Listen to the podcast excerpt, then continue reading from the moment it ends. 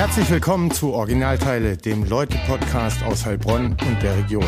Vom Autozentrum Hagelauer mit Gastgeber Robert Mucha.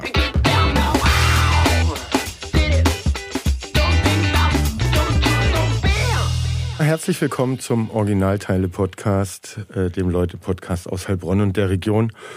Folge 59, Abschluss der, was ist es dann, sechsten Staffel. Wie immer, auch diese Folge unterstützt wie der ganze Podcast vom Autozentrum Hagelau, die jetzt auch wunderbare Fahrräder verkaufen. Also gerne mal vorbei, ähm, dass man in Zukunft in die Innenstadt äh, mit dem Fahrrad fährt und nicht mit dem Auto. Äh, kommt man eh schneller voran. Und mein heutiger Gast ist Hannes Finkbeiner. Schön, dass du Zeit gefunden hast. Im Ruhestand, aber dein Terminkalender war voll. Ähm, äh, ne, du hast mir geschrieben, oh, viele Zeitfenster habe ich nicht mehr auf. Äh, also immer noch umtriebig und äh, geschäftig hier in Heilbronn unterwegs. Schön, dass du da bist und wie immer am Anfang stellen sich die Gäste kurz selber vor, wer sie sind, was sie machen. Deshalb jetzt, Hannes, wer bist du, was machst du, was hast du getan? Erzähl mal. Ja, hallo Robert, erstmal danke für die Einladung. Es war in der Tat nicht so einfach, äh, einen Termin noch zu finden, so vor Weihnachten. Bin überrascht, dass ich als Rentner so einen vollen Terminkalender habe. Aber man bezeichnet mich ja auch als Sozialaktivist. Und, äh, Gibt schlimmere Bezeichnungen, oder? Ja, ich selber bezeichne mich ja gern als Lobbyist für Wohnungs- und Arbeitslose. Mhm. Und das ist immer sehr spannend, wenn ich mich so vorstelle. Ich sage, ich bin Lobbyist. Ja, und lasse dann das ein bisschen sinken. Und wenn ich dann irgendwann merke, äh, dem Gesprächspartner wird es jetzt zu gefährlich bei dem Thema, dann sage ich für Wohnungs- und Arbeitslose. Mhm. Und dann entspannt sich es immer etwas. Ja, was mache ich gerade? Ähm, ich bin Rentner, ich war bis letztes Jahr in der Geschäftsführung der Aufbaugilde, betreue da noch ein paar Projekte, unter anderem die Tiny House äh, Projekte. Mache sonst noch einiges bei der Aufbaugilde, bin bei Menschen in Not äh, ein bisschen mit aktiv, bin in der Heilbronner Kielandskirche Gemeinde aktiv, bin beim VDK aktiv und äh, unterrichte beim City Pfarramt Yoga, ähm, so fünf bis zehn Einheiten zurzeit im Jahr. Das sind so meine Aktivitäten. Und ich komme aus Heilbronn, bin in Heilbronn geboren, bin bekennender Heilbronner. Finde, Heilbronn wird immer zu schnell schlecht geredet. Bin in der Bahnhofsvorstadt aufgewachsen und mhm. geboren, war noch eine Hausgeburt am 27. Juni 1954 um 8.15 Uhr. Ich sage immer salopp, äh, ich war auf Frühgeburt, sechs Wochen zu früh. Meine Mutter wollte eigentlich Orgelspieler gehen. Mhm. Das hat dann äh, zum Konflikt geführt, den wir bis heute noch nicht ausgetragen haben, final. Mhm. Naja, und äh, ich sage immer wieder, naja, an dem Tag hat ja Deutschland gegen Jugoslawien gespielt, hat 2-0 gewonnen, kam dann ins Endspiel und das wollte ich nicht verpassen. Deshalb bin ich so früh gekommen. Von Anfang an Fußballfan auch dann? Ja, genau. Aber meine Karriere ist dann ein bisschen ins Wanken gekommen. Erst durfte ich nicht spielen, dann musste ich äh, oder habe ich dann beim ESV anfangen dürfen und dann habe ich Ischias und äh, Torsionsskoliose gehabt und das hat mich sehr eingeschränkt.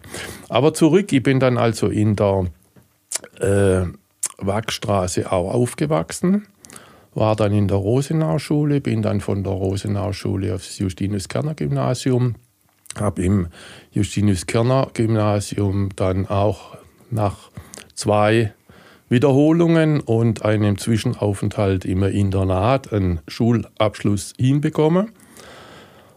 Uh, habe also eine krumme äh, Schulbiografie. Hab auch, ich träume auch heute noch von Prüfungen, von Klassearbeiten, da man, sieht man mal, wie tief so Kindheits- und Jugenderfahrungen sitzen können und noch präsent sind. Es ist echt brutal. Also vor, vor einem Vierteljahr habe ich wieder geträumt von den Abschlussprüfungen. Und dann habe ich gedacht, mein Gott, das sitzt ganz schön tief drin, was, was da äh, zum Teil verbrochen wird. Und ich habe auch gelernt, ja, es gab Lehrer, mit denen kam ich super gut klar, da war ich dann auch gut. Es gab Lehrer, mit denen kam ich gar nicht klar.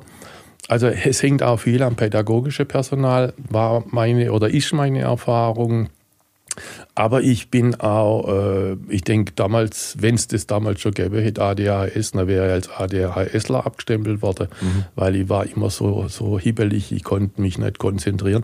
Bin dann oft äh, aus dem Schulunterricht geflohen und habe mit den anderen Klasse im Schulhof gekickt. Und wenn ich dann zurückkam, war ich wieder ruhig und gelassen. Dann ging es wieder. Ich wollte gerade fragen, gab es Tätigkeiten, die dich äh, sozusagen beruhigt haben? Kicke.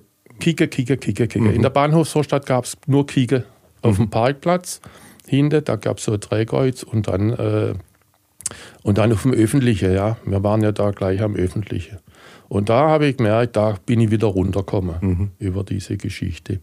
Haben das deine Eltern auch bemerkt? Nee. nee. Die haben halt gedacht, naja, der wird intellektuell vielleicht doch nicht ganz reiche. Mhm. Aber sie haben äh, mich dann immer unterstützt, dass ich dann zum Schulabschluss gekommen gekommen bin. Mhm.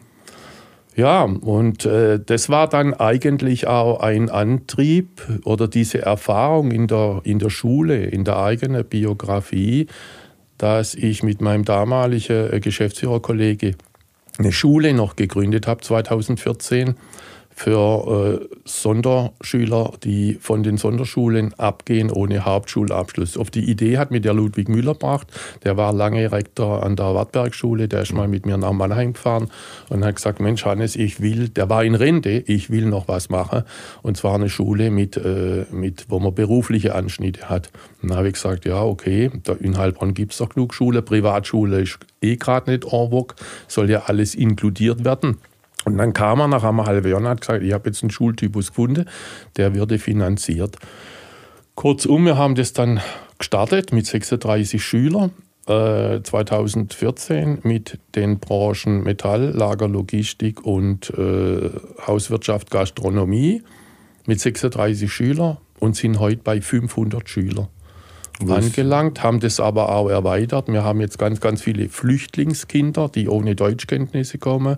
Es kommen aber nicht nur Flüchtlingskinder, sondern seit 2018 auch über die Arbeitnehmerfreizügigkeit Bulgaren, Rumänen und ganz, ganz viele Italiener, deren Eltern hier arbeiten, die aber keine Deutschkenntnisse haben und die kommen dann zu uns werde ähm, mit den, mit Wo sind die vielen Schüler untergebracht? An der May Maybach-Schule? In der Heinz-Rieser-Straße. Mhm. Okay. Sieben äh, in unserem Trakt, mhm. der ja früher Losberger war. Mhm. Mal ganz, ganz früher. Ja, und äh, das war so der Impuls damals, der intrinsische Impuls von mir, zu sagen, äh, für die will ich was tun, die brauchen vielleicht auch noch andere Anschnitte. Und ein zweiter, Impuls war, es muss ja dann auch immer in die, satzungsgemäß in das Portfolio der Aufbaugilde passen. Äh, ich weiß aus meiner 40 Jahre Aufbaugilde mit der Wohnungslosenarbeit, dass äh, die Hauptfaktoren, wohnungslos, arbeitslos zu werden, immer keine Ausbildung, kein Schulabschluss in der Regel ist. Und deshalb haben wir dann gesagt, wir starten diese Schule und ich denke, die ist inzwischen ein Erfolgs Garant in Heilbronn geworden. Und ich habe letztens gehört, sie ist aus Heilbronn schon nicht mehr wegzudenken und hat sich etabliert. Und das macht einen natürlich stolz, wenn man am Schluss seines Arbeitslebens so was Tolles noch einmal anschauen darf. Mhm. Du hattest äh, zu vor Beginn deines Arbeitslebens aber diesen Schulabschluss äh, geschafft, hast du erzählt. Ja. Ähm, wie ging es dann weiter und wie war so deine Kindheit und Jugend in Heilbronn? In den späten 50ern, 60er Jahre, Anfang 70er, so wie hast du die Stadt wahrgenommen? Die Amerikaner waren da, Heilbronn war aber mit Sicherheit auch vom Wirtschaftsaufschwung der Bundesrepublik mitgesegnet. Ähm, was war das für eine Stadt und wie war der soziale Zusammenhalt? Jetzt in der Rückschau als Jugendlicher nimmt man es vielleicht nicht so bewusst wahr, aber vielleicht ja doch. Äh, ich bin eigentlich, ähm, ja, ich bin eigentlich aus der Wachsstraße unheimlich ungern weg. Ja, wir, wir haben wirklich in jeder freie Sekunde versucht, Fußball zu spielen. Aber bis zu so, welchem Alter ging das? Kieke. Hab bis äh, 10, 11, 12, mhm. ja. Und das war auch ein Punkt, der äh, mir ganz große Schwierigkeiten bereitet hat, aus diesem System Wachstraße rauszugehen in ein Gymnasium. Mhm. Weil alle anderen sind in der äh, Rosenau-Schule geblieben und ich musste aufs Gymnasium. Bin da dann auch äh, ja, so richtig exportiert worden mhm. und habe mich da ja nicht so richtig, nie richtig wohlgefühlt, erst mit 16, 17 dann. Aber bis dahin haben wir schwer getan. Ich hatte zwar Schulfreunde, bin da auch zum Geburtstag eingeladen worden, die sind dann auch zu mir gekommen. Aber, aber so, so meine Heimat war die Wachstraße ja, mit den HSVler, mit den früheren HSVler. Mhm. Ähm, deshalb fand ich es auch schade, dass ich nicht zum HSV durfte, sondern ich musste zum ESV. Zu der Eisenbahn. aber das war dann besser wie nichts, ja, unterm Strich. Ja, ich habe. Ähm Aber dann später bist du ja dann, also ne, auf die andere Schule. Also hast du mal eine andere Ecke von Heilbronn gesehen. Du wurdest älter, hast gesagt, irgendwann hast du dich auch dort wohlgefühlt. Irgendwann wirst du ja da dein Heimatkiez auch verlassen haben, um ins Kino zu gehen oder in Jugendclubs oder was Gab es denn damals, gab es Zugang zu den äh, US-Kasernen äh, über war Beziehungen ich, war oder nie, sowas? Ja. Also das Einzige, was ich äh, mitgenommen habe, und es lag wieder da unten vor der Haustür, das war das Volksfest. Mhm. Ja. Dann war ich viel beim VfR Heilbronn, Fußball gucken. Äh, und ich war auch nie auf dem Gaffenberg, ja, wie viele aus meinem kirchlichen Umfeld da war ich vielleicht zwei, dreimal und das, die Kaffeeberg-Freizeit, da waren auch nicht mein Ding. Mhm. Ich wollte immer in der Wachstraße bleiben. Mhm. Okay. Ja. Und, und, dann später vielleicht, äh, ja, da waren wir dann während, also ich bin ja dann aufs JKG und das JKG war damals äh, im Keller vom RMG untergebracht. Wir mhm. hatten noch gar kein eigenes Schulgebäude und dann, ich weiß gar nicht mehr, wann war das? Vom Jahr weiß ich es nicht mehr, es war die zweite oder dritte Klasse Gymnasium, äh, sind wir dann raus nach Sondheim Ost. Mhm. Und Sondheim Ost war damals äh, absolute Pampa, absolute Wüste. Da gab es gar nichts, mhm. außer äh, der Schwaberhof. Und das war was? Das ist das heutige Green Door. Okay. Und im Schwaberhof saß. Kannte ich noch als Intershop. Ja, und früher zu unserer Zeit war es der Schwaberhof. Und im Schwaberhof, wenn ich mich richtig entsinne, da gab es einen Kicker. Da gab es so, so, so eine Art Tisch, Tisch elektronisches Kegel. Und da saßen immer Amerikaner, Soldiers drin, mit ihren deutschen Liebschaften und haben Kellergeister getrunken. Mhm. Prickelnde Kellergeister. Und äh, was ist das? So ein Mix aus Sekt und Korn? Nee, nee, nur Sekt, Sekt, Sekt. Okay. Also so ein billiger Sekt, Kellergeister. Das ist mit so Engelen mhm. auf, dem, auf dem Etikett. Und ähm, Pigfeeds, Schweinsfüßchen, auch in äh, Weißweinsoße. Und das war immer sehr bizarr. Mhm. Und das Ding war, glaube ich, 24 Stunden rund um die Ofen. Und in die Hohlstunde oder wenn wir schwänzen mussten, weil wir nicht gelernt haben, dann sind wir dorthin gezogen. Mhm. Wo wir dann äh, mobil waren, weil ich bin jetzt, habe ja zweimal wiederholt, ja, da sind wir dann in die Innenstadt gefahren und sind äh, gegenüber. Mit dem Auto oder mit, mit dem Auto? Ja, mhm. ja, mit dem Auto. Und sind dann gegenüber der Hauptpost, äh, da gab es äh, einen Kaffee, einen Stehkaffee, und, oder ins Hansen, mhm. Kaffee Hansen, und haben da ja, unsere Tage verbracht. Und wie kam es? Bist du sofort nach der Schule ähm, in, soziale, in eine soziale Richtung gegangen beruflich? Warst du in deiner Jugendzeit da auch schon sozial engagiert in der Kirche oder bei den Pfadfindern oder was weiß ich, was es damals gab? Ähm, war das früh klar für dich? Äh, ne? Weil am Ende Du sagst selber, du bist äh, Lobbyist für äh, Wohnungslose und ähm, ja, Sozialaktivist. Hat diese Profession oder sich um Leute und das Gemeinwohl zu kümmern ja doch dein Leben, äh, nicht nur dein berufliches geprägt? Wie kam es dazu? Von Anfang an oder hast du zuerst Schlosser gelernt äh, zum Beispiel und bist über Umwege zur Aufbaugilde gekommen? Nee, nee, nee, nee, nee, nee. Ich bin, ich bin praktisch in die Aufbaugilde hineingeboren worden und dort aufgewachsen. Da muss ich geschwind weiter ausholen. Mhm. Also mein, mein Großvater war schon in der Wohnungslosenhilfe tätig, und zwar am Donnerhof in der Beisaulgau Alshausen. Ähm, da ist auch mein Vater geboren dort, der dann äh, erst Kaufmann gelernt hat und dann Diakon wurde und dann auch äh, in die Wohnungslosenhilfe kam.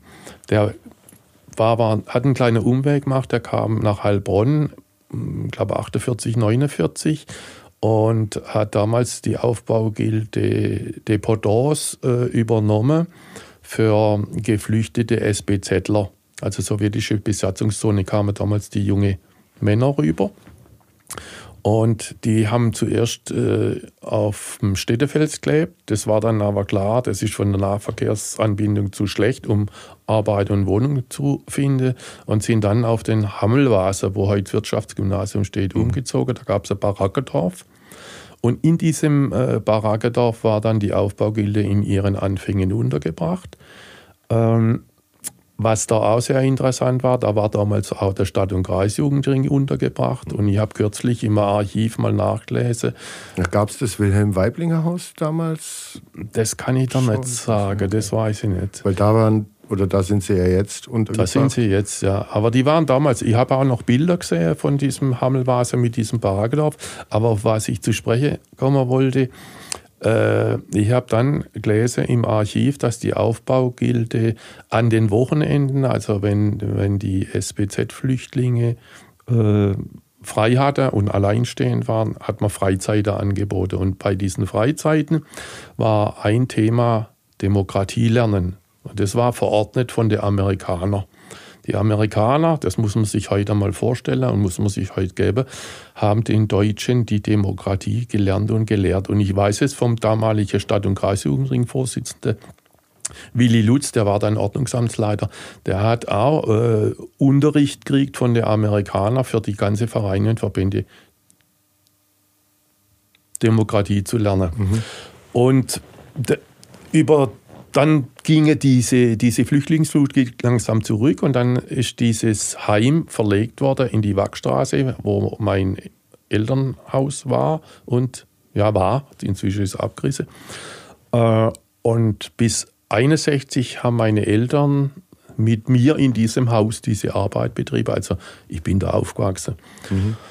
61 kam dann der Mauerbau und keine SBZler mehr. Und dann wurde es eine äh, koedukative, also Bube und Mädels zusammen, äh, Jugendhilfeeinrichtung. Weil Wie viele äh, SBZler kamen bis dahin so pro Jahr nach Heilbronn? Ah, das sind 100, 200 mhm. schätzungsweise gekommen.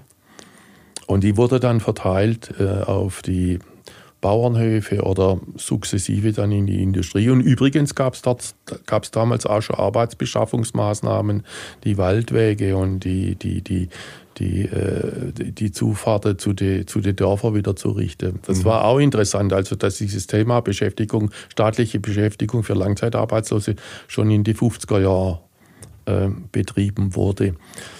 Ja, und 61 dann der Umschwung in eine Jugendhilfeeinrichtung. Heute sagt man Systemsprenger. Damals waren es schwer erziehbare Buben und Mädel in der Stadt. Es war bis dahin eigentlich üblich, die immer auf dem Land oder im Moor unterzubringen, also weit weg auch eher zu bestrafen. Meine Eltern haben damals den Versuch unternommen, das in der Stadt, heute wird man sagen, inklusiv mhm. zu machen.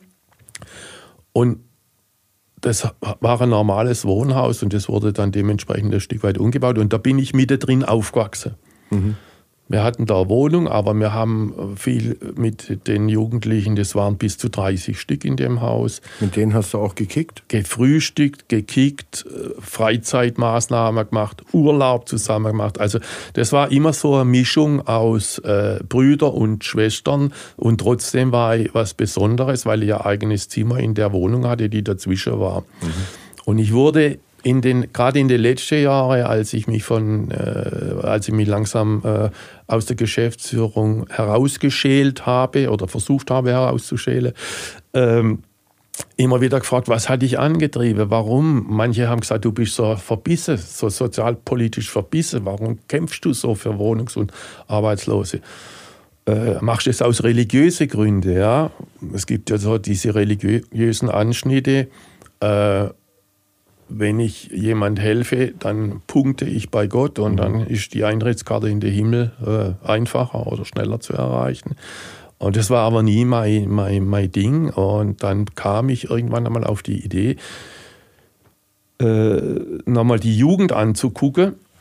Äh, und da wurde mir dann klar, dass ich äh, immer ein schlechtes Gewissen hatte und ein schlechtes Gefühl. Weil du das Zimmer hattest in Weil der Wohnung ich das dazwischen. Zimmer hatte und privilegiert war. Ich habe mhm. dann auch immer mit mir gerungen. Bin ich überhaupt denn ihre Eltern oder haben die mich rausgesucht? Warum dann aber mich. Ja? Mhm. Und dieses schlechte Gefühl, das war, glaube ich, oder ist immer noch diese Ungerechtigkeit, ja, weil das waren ja teilweise ganz, ganz schlimme Geschichten, die da hinterlegt waren bei den Buben und Mädels, mit denen mhm. ich da in dem Haus gelebt habe. Äh, die mich angetrieben haben, diese, diese, diese Nachteile, diese Ungerechtigkeiten aus dem Weg zu räumen oder zu versuchen, ihnen bessere Startbedingungen oder bessere Lebensbedingungen zu ermöglichen. Und, Und das hast du schon als Kind gemacht? Da war ich auch schon aktiv, aber mhm. da wusste ich noch nicht warum. Ja. ja. Aber in den letzten Jahren ist mir dann deutlich geworden, dass das eigentlich mein, mein Antrieb über mein ganzes schlechtes Gewissen bisheriges Leben war. Ja. Mhm. Das schlechte Gewissen, dieses Unwohlsein und diese Frage, warum, warum ich. Ja. Mhm. Und dann bist du da, hast direkt da eine Ausbildung gemacht nach deiner Schule oder? Ich hab Abi hast du nicht gemacht oder doch? Doch das Abi. Also hast du Abi hinbekommen auf ja, dem JKG? Ja. Oder warst du studieren? Den B-Zug, das B-Zug-Abi. Mhm. Und äh, ich war dann, bin dann erstmal nach Berlin, wollte da Geologie äh, studieren, aber Berlin war mir einfach zu, zu eng. Äh, wir sind, glaube ich, nach fünf Tagen wieder abgereist. Zu eng, weil so viel Stadt? Und nee, mit der Mauer. Mhm. Die Mauer hat mich bedrückt und mhm. bedrängt. Mhm. Und äh, dann sind wir wieder zurück und dann habe ich mich auf der PH angemeldet. Dann war ich drei Semester an der PH. In Ludwigsburg. Bio Biologie und äh, Theologie in Ludwigsburg. Das war mir dann aber zu theoretisch.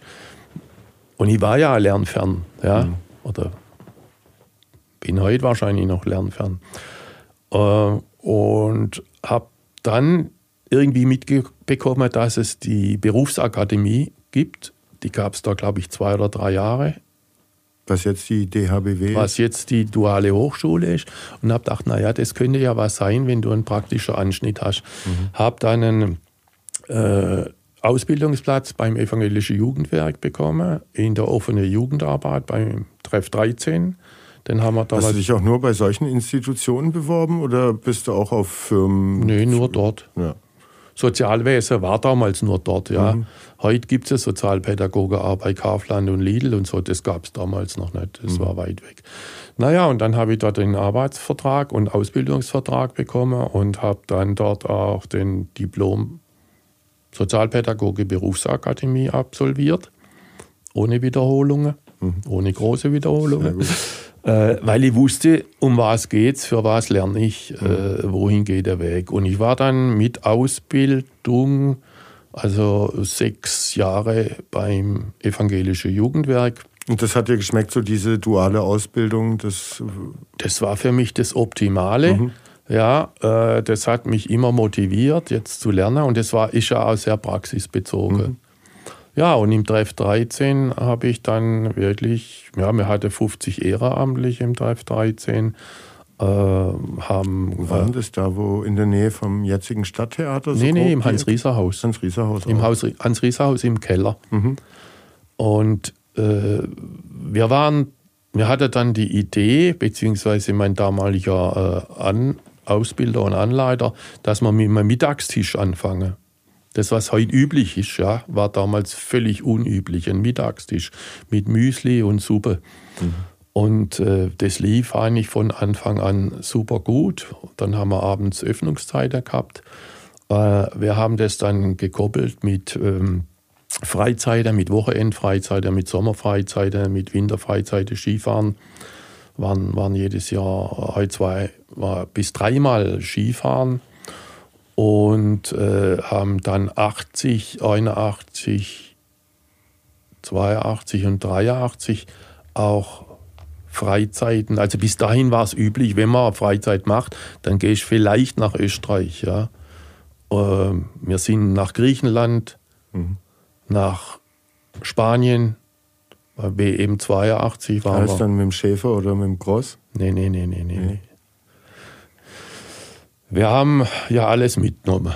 Mhm. Ja. Und dann haben wir einen Bus braucht mit Dachgalerie. Mhm. Und den haben wir in Schweinfurt gefunden. Okay. Ein Bus mit Dachgalerie. Und äh, die erste Reise mit dem Bus und Dachgalerie, wir haben dann Kanus, Surfbretter, Zelte, äh, alles mit alles auf das Dach. Ich glaube, das Dach war drei Meter hoch gepackt ja, und sind dann Richtung Griechenland gefahren. Und am ersten Tunnel in Österreich sind wir hängen geblieben und mussten alles raus, in Bus rein und sind dann dort durch. Äh, und in Griechenland bei der Rückfahrt sind wir auch an der Fähre wieder hängen geblieben, musste auch wieder alles abbauen. Also das war Abenteuer pur.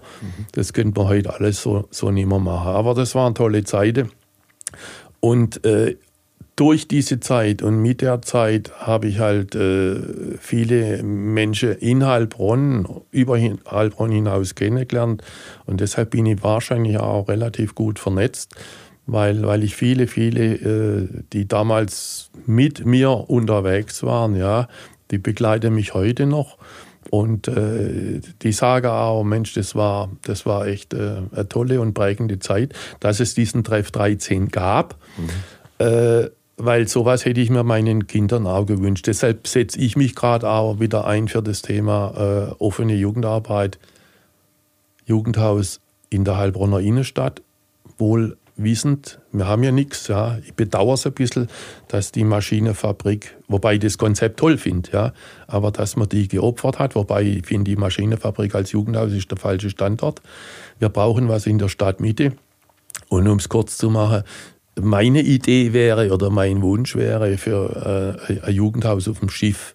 Mhm. Heilbronn ist Stadt am Fluss. Warum nicht auf einem Schiff ein Jugendhausangebot? Wobei mir natürlich auch klar ist, die Zeiten sind nicht mehr so wie früher.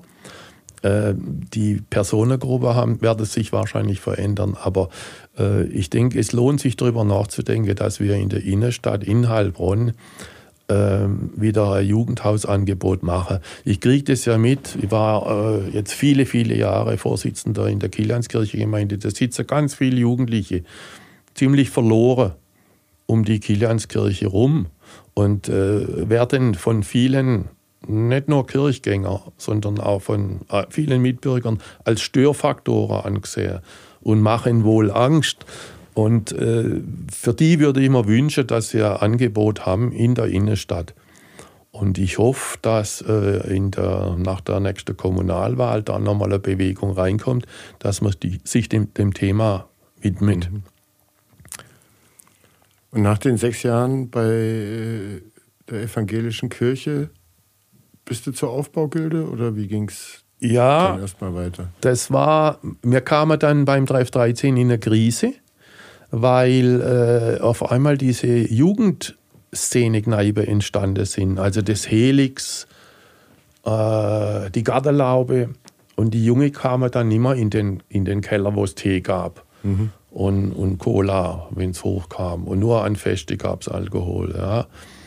Äh, wir haben dann die Zeit zum Teil überbrückt mit äh, Teilnahme am Neckarfest und so Geschichte, aber die Abendöffnungen sind immer gelaufen. Und das Tagespublikum hat sich dann auch ein Stück weit verlaufen. Und ich wollte damals dann schon äh, ein Schiff, mhm.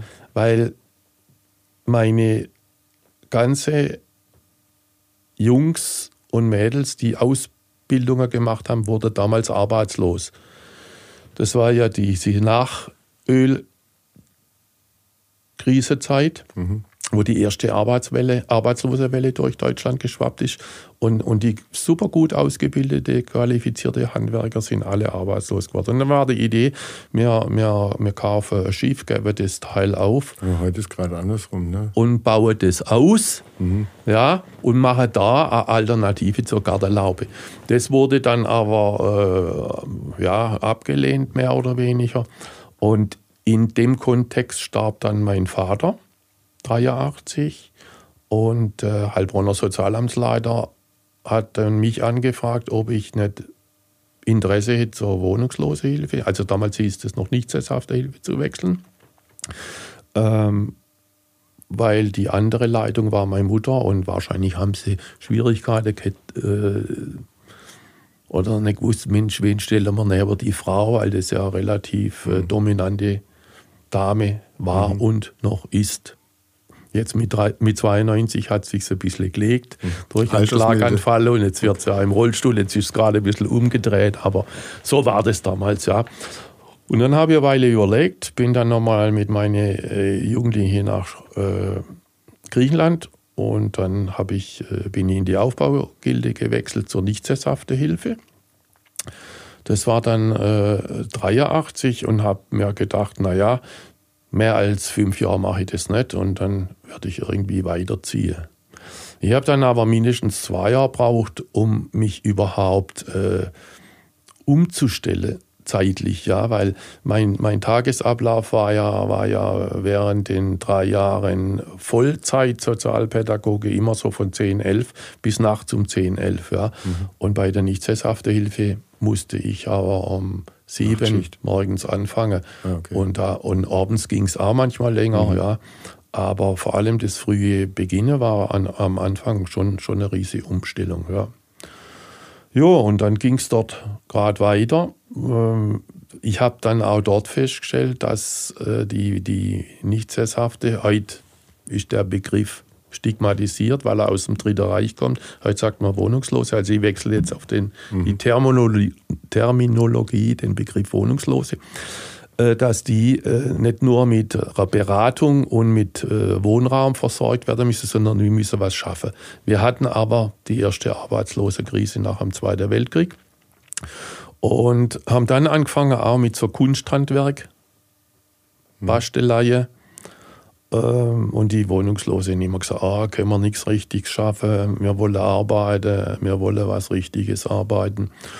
Und dann war die Idee, beziehungsweise haben wir halt äh, geworben, wir bräuchten Arbeit, habt ihr uns nichts. Und bei einer Sprengel, also Bürgermeisterversammlung, äh, stand dann der damalige ehemalige Union Pekinger Vorsitzende Hans-Jörg Abrich, Bürgermeister von Talheim auf und hat gesagt, ich hätte was für euch. Dann haben wir gesagt, ja was? Ja, ähm, in den letzten Jahren haben so viele Familien Holzlose ersteigert und die lassen das Holz liegen. Ja. Und dann haben wir also festgestellt, dass da viele, das war die Zeit, wo man Einfamilienhäuser gebaut hat, mit einem Kachelofen oder Kaminholzofen. Die haben dann eine Holzlose ersteigert, dann haben sie euer Holz gemacht dann haben sie sich in der Regel einen Bandscheibenvorfall geholt ja, und dann äh, haben sie es liegen lassen. Und dann sind wir da eingestiegen, haben dann den Förster Müller als Begleiter gekriegt. Das war der damalige Förster für, von Ilsfeld, äh, Talheim und, und der Grubebach. Und der hat sich meiner Truppe angenommen und mit denen haben wir dann so das Holz gemacht. Mhm das Holz versorgt, das Holz rausgeholt und dann hatte er, das war der erste Step. Der zweite Step war dann, hat er gesagt, Mensch, das könnt ihr doch verkaufen. Und bei dem zweiten Step habe ich dann eine sehr interessante Erfahrung gemacht. Ähm, also zu der Zeit waren Wohnungslose eigentlich äh, völlig stigmatisiert. Mit denen wollte niemand was zu tun haben. Da hatte man Angst. Und wenn wir dann das Holz angeliefert haben an diese Einfamilienhäuser, ja, dann habe ich immer so das Gefühl gehabt, die sind immer noch verschrocken, dass sie bei uns bestellt haben. Mhm. Und haben gesagt, ja, da, ja, danke, äh, lege es vor, vor, lege es aufs Trottoir vor unserem Gartenzaun. Ja. Im zweiten Jahr durfte man dann im Garten und im dritten Jahr durfte man dann in den Keller tragen. Mhm. Also das hat mir gezeigt, wenn du mit Wohnungslosen Dienstleistungen anbietest, ja, wächst die Akzeptanz langsam bei den Bürgern und Bürgerinnen. Man muss was tun, man muss sich zeigen. Mhm. Und äh, das hat dann äh, dazu geführt, dass am nächsten Step wir auf einmal Spende bekommen haben. Kleiderspende, kleine Möbel und so weiter und so fort. Die haben wir dann alle bei uns in der Wachstraße in die Garage Und irgendwann einmal war das zu voll. Und dann kam die Idee, Mensch, da könnte man doch ein Second-Hand-Handel mit anfangen. Das wäre die nächste Beschäftigungsstufe für Leute, die mal eine Verwaltungsausbildung hatten oder eine Handelsausbildung und sind dann äh, auf die Suche gegangen nach einem Lager- und Verkaufshalle. Wir hatten ja keine Ahnung, wir hatten auch kein Geld mhm. und haben dann in Gute Kombi. einen Schweinestall angemietet, ohne Heizung, mhm. Ohne Toilette. Ich habe gar nicht gewusst, was das Thema Arbeitssicherheit bedeutet.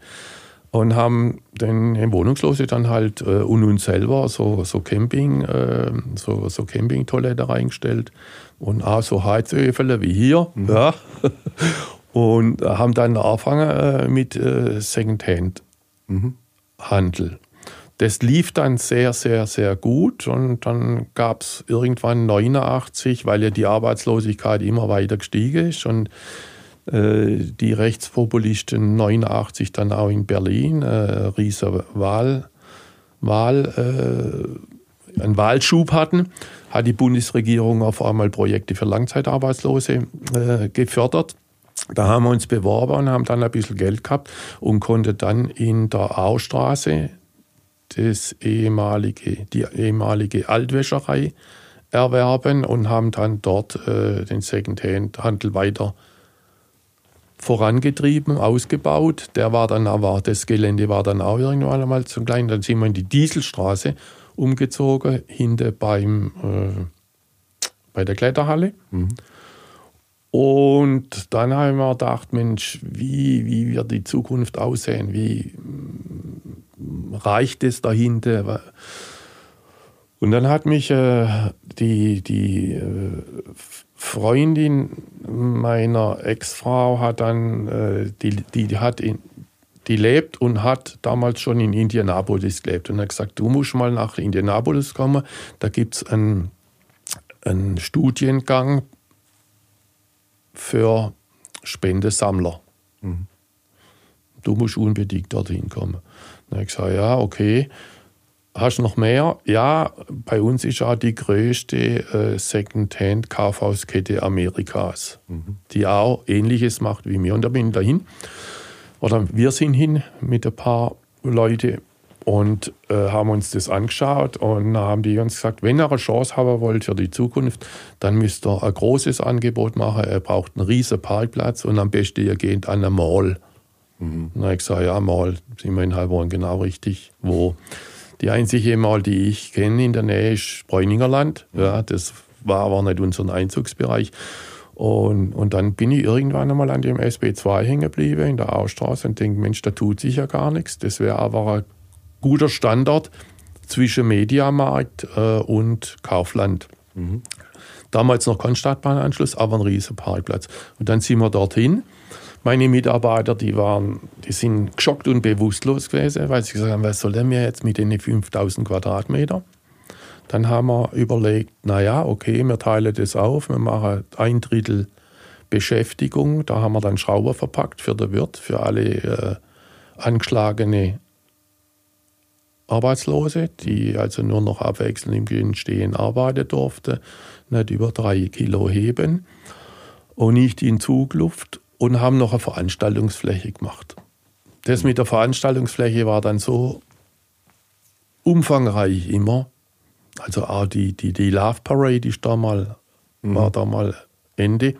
War aber vom Brandschutz her so umfangreich, dass wir es irgendwann einmal nach kürzester Zeit wieder eingestampft haben. Und dann haben meine Mitarbeiter aus dem Secondhand gesagt, ah, wir täten den Teil jetzt übernehmen. Mhm. Ja.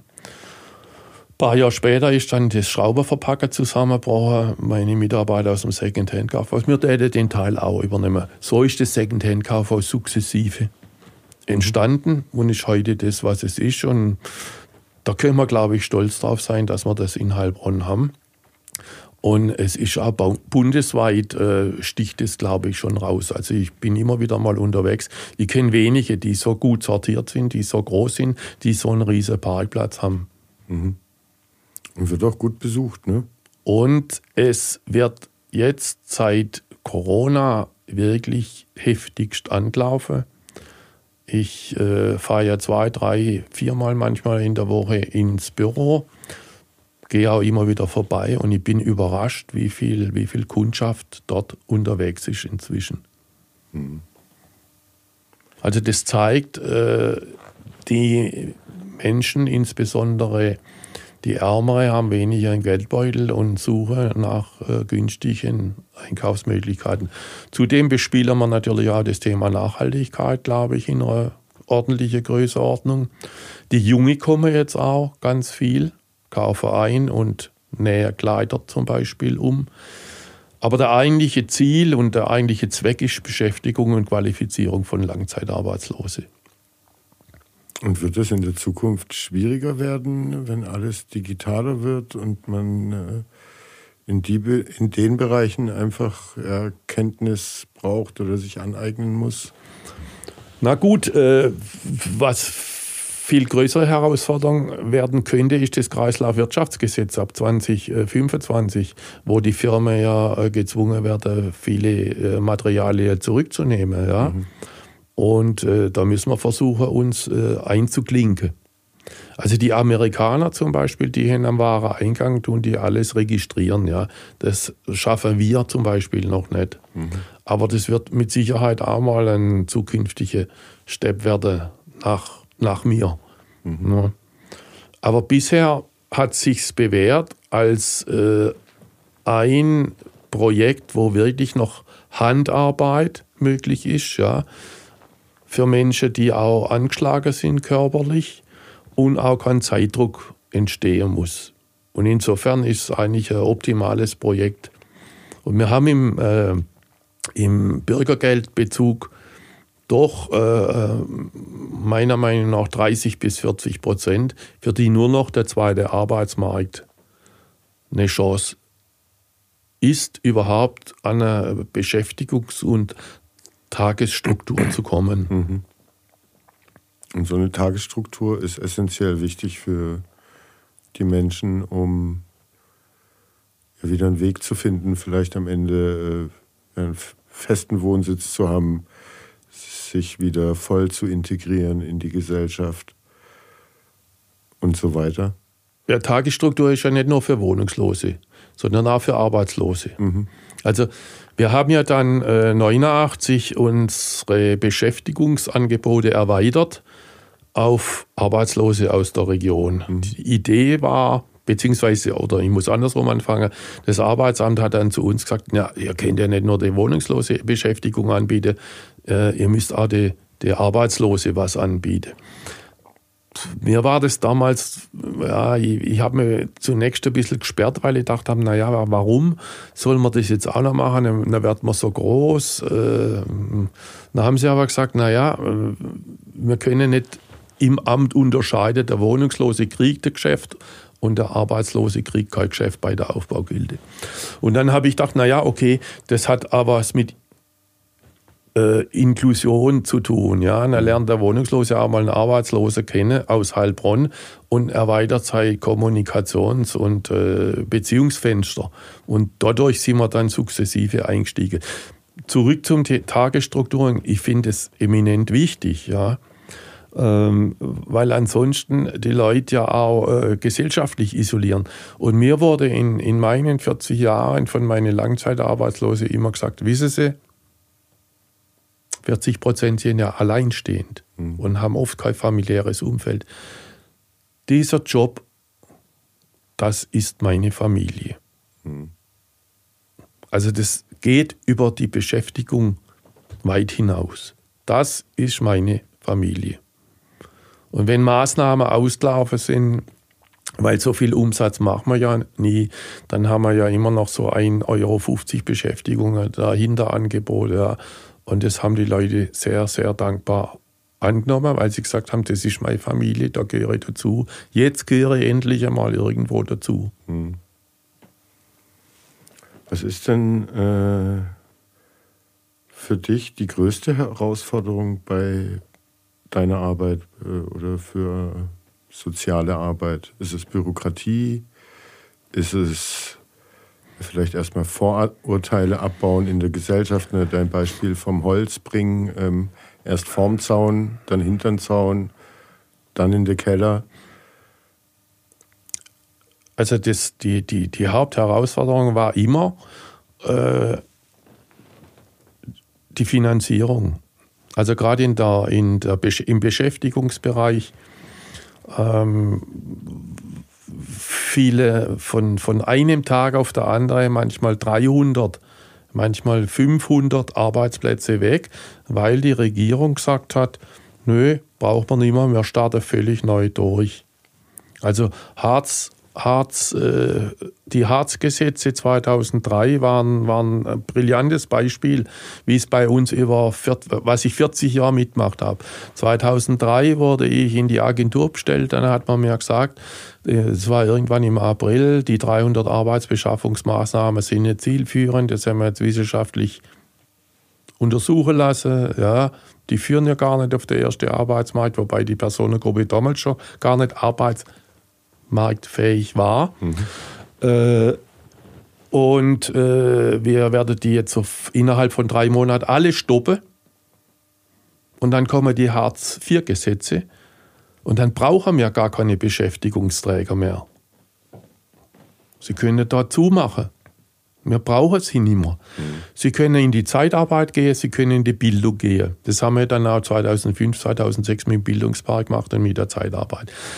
Ich war 2003 im Sommer war ich mit den Nerven fertig und habe gedacht, es gibt's doch nicht. Die haben es immer noch nicht begriffen. Ja. Wir beschäftigen die alle weiter mit den ein, ein, in, ein Euro Jobs von, aus unserer Rücklage. Wir haben unsere ganze Rücklage ver, verbrannt damals. Mhm. Es ist auch nichts passiert, die sind auch nicht vermittelt worden. Ja. Und dann kam ja diese Idee mit den ein Eurojobs. Mhm. Und das wurde von der Presse sehr hart attackiert damals, auch von der Süddeutschen, von der Welt. Das hing damals zusammen, da, da, da ging ja schon die Printmedienkrise los und die Redakteure haben, haben alle Angst gehabt vor Hartz IV, weil sie gesagt haben, Mensch, bis, bis dahin konntest du ja lang im Arbeitslosengeld verweilen mhm. und warst relativ gut versorgt. Aber dann war ja die Idee, ein Jahr Arbeitslosengeld, wer es dann nicht schafft, geht in Hartz IV. Und die haben gegen, gegen diese 1-Euro-Jobs geschossen, äh, wie verrückt damals. Und dann hat man politisch, hört, hört, vergessen, man hat ja damals äh, die, dieses arbeitslose Geld zusammengelegt mit, dem, mit, mit, mit, ähm, mit der Sozialhilfe mhm. und hat dann vergessen, die zu addieren und hat dann, ist dann bei sechs oder sieben Millionen gelandet. Ja. Und Schröder ist fast vom Stuhl gefallen, als er das gesehen hat. Und, und da hat man dann die 1-Euro-Jobs äh, ausgegraben, mhm. um das zu bekämpfen. Auch aus, ja, mit dem, mit, mit, mit, als Druck letztendlich. Und dann habe hab ich einen Anruf gekriegt, das weiß noch, war in Frankreich auf dem Campingplatz geguckt. Äh, ja, Herr Finkbeiner von der Agentur, wir würden jetzt gern, das war 2004 im Oktober, wir würden jetzt gern 300 1-Euro-Jobs bei euch einrichten als Modell.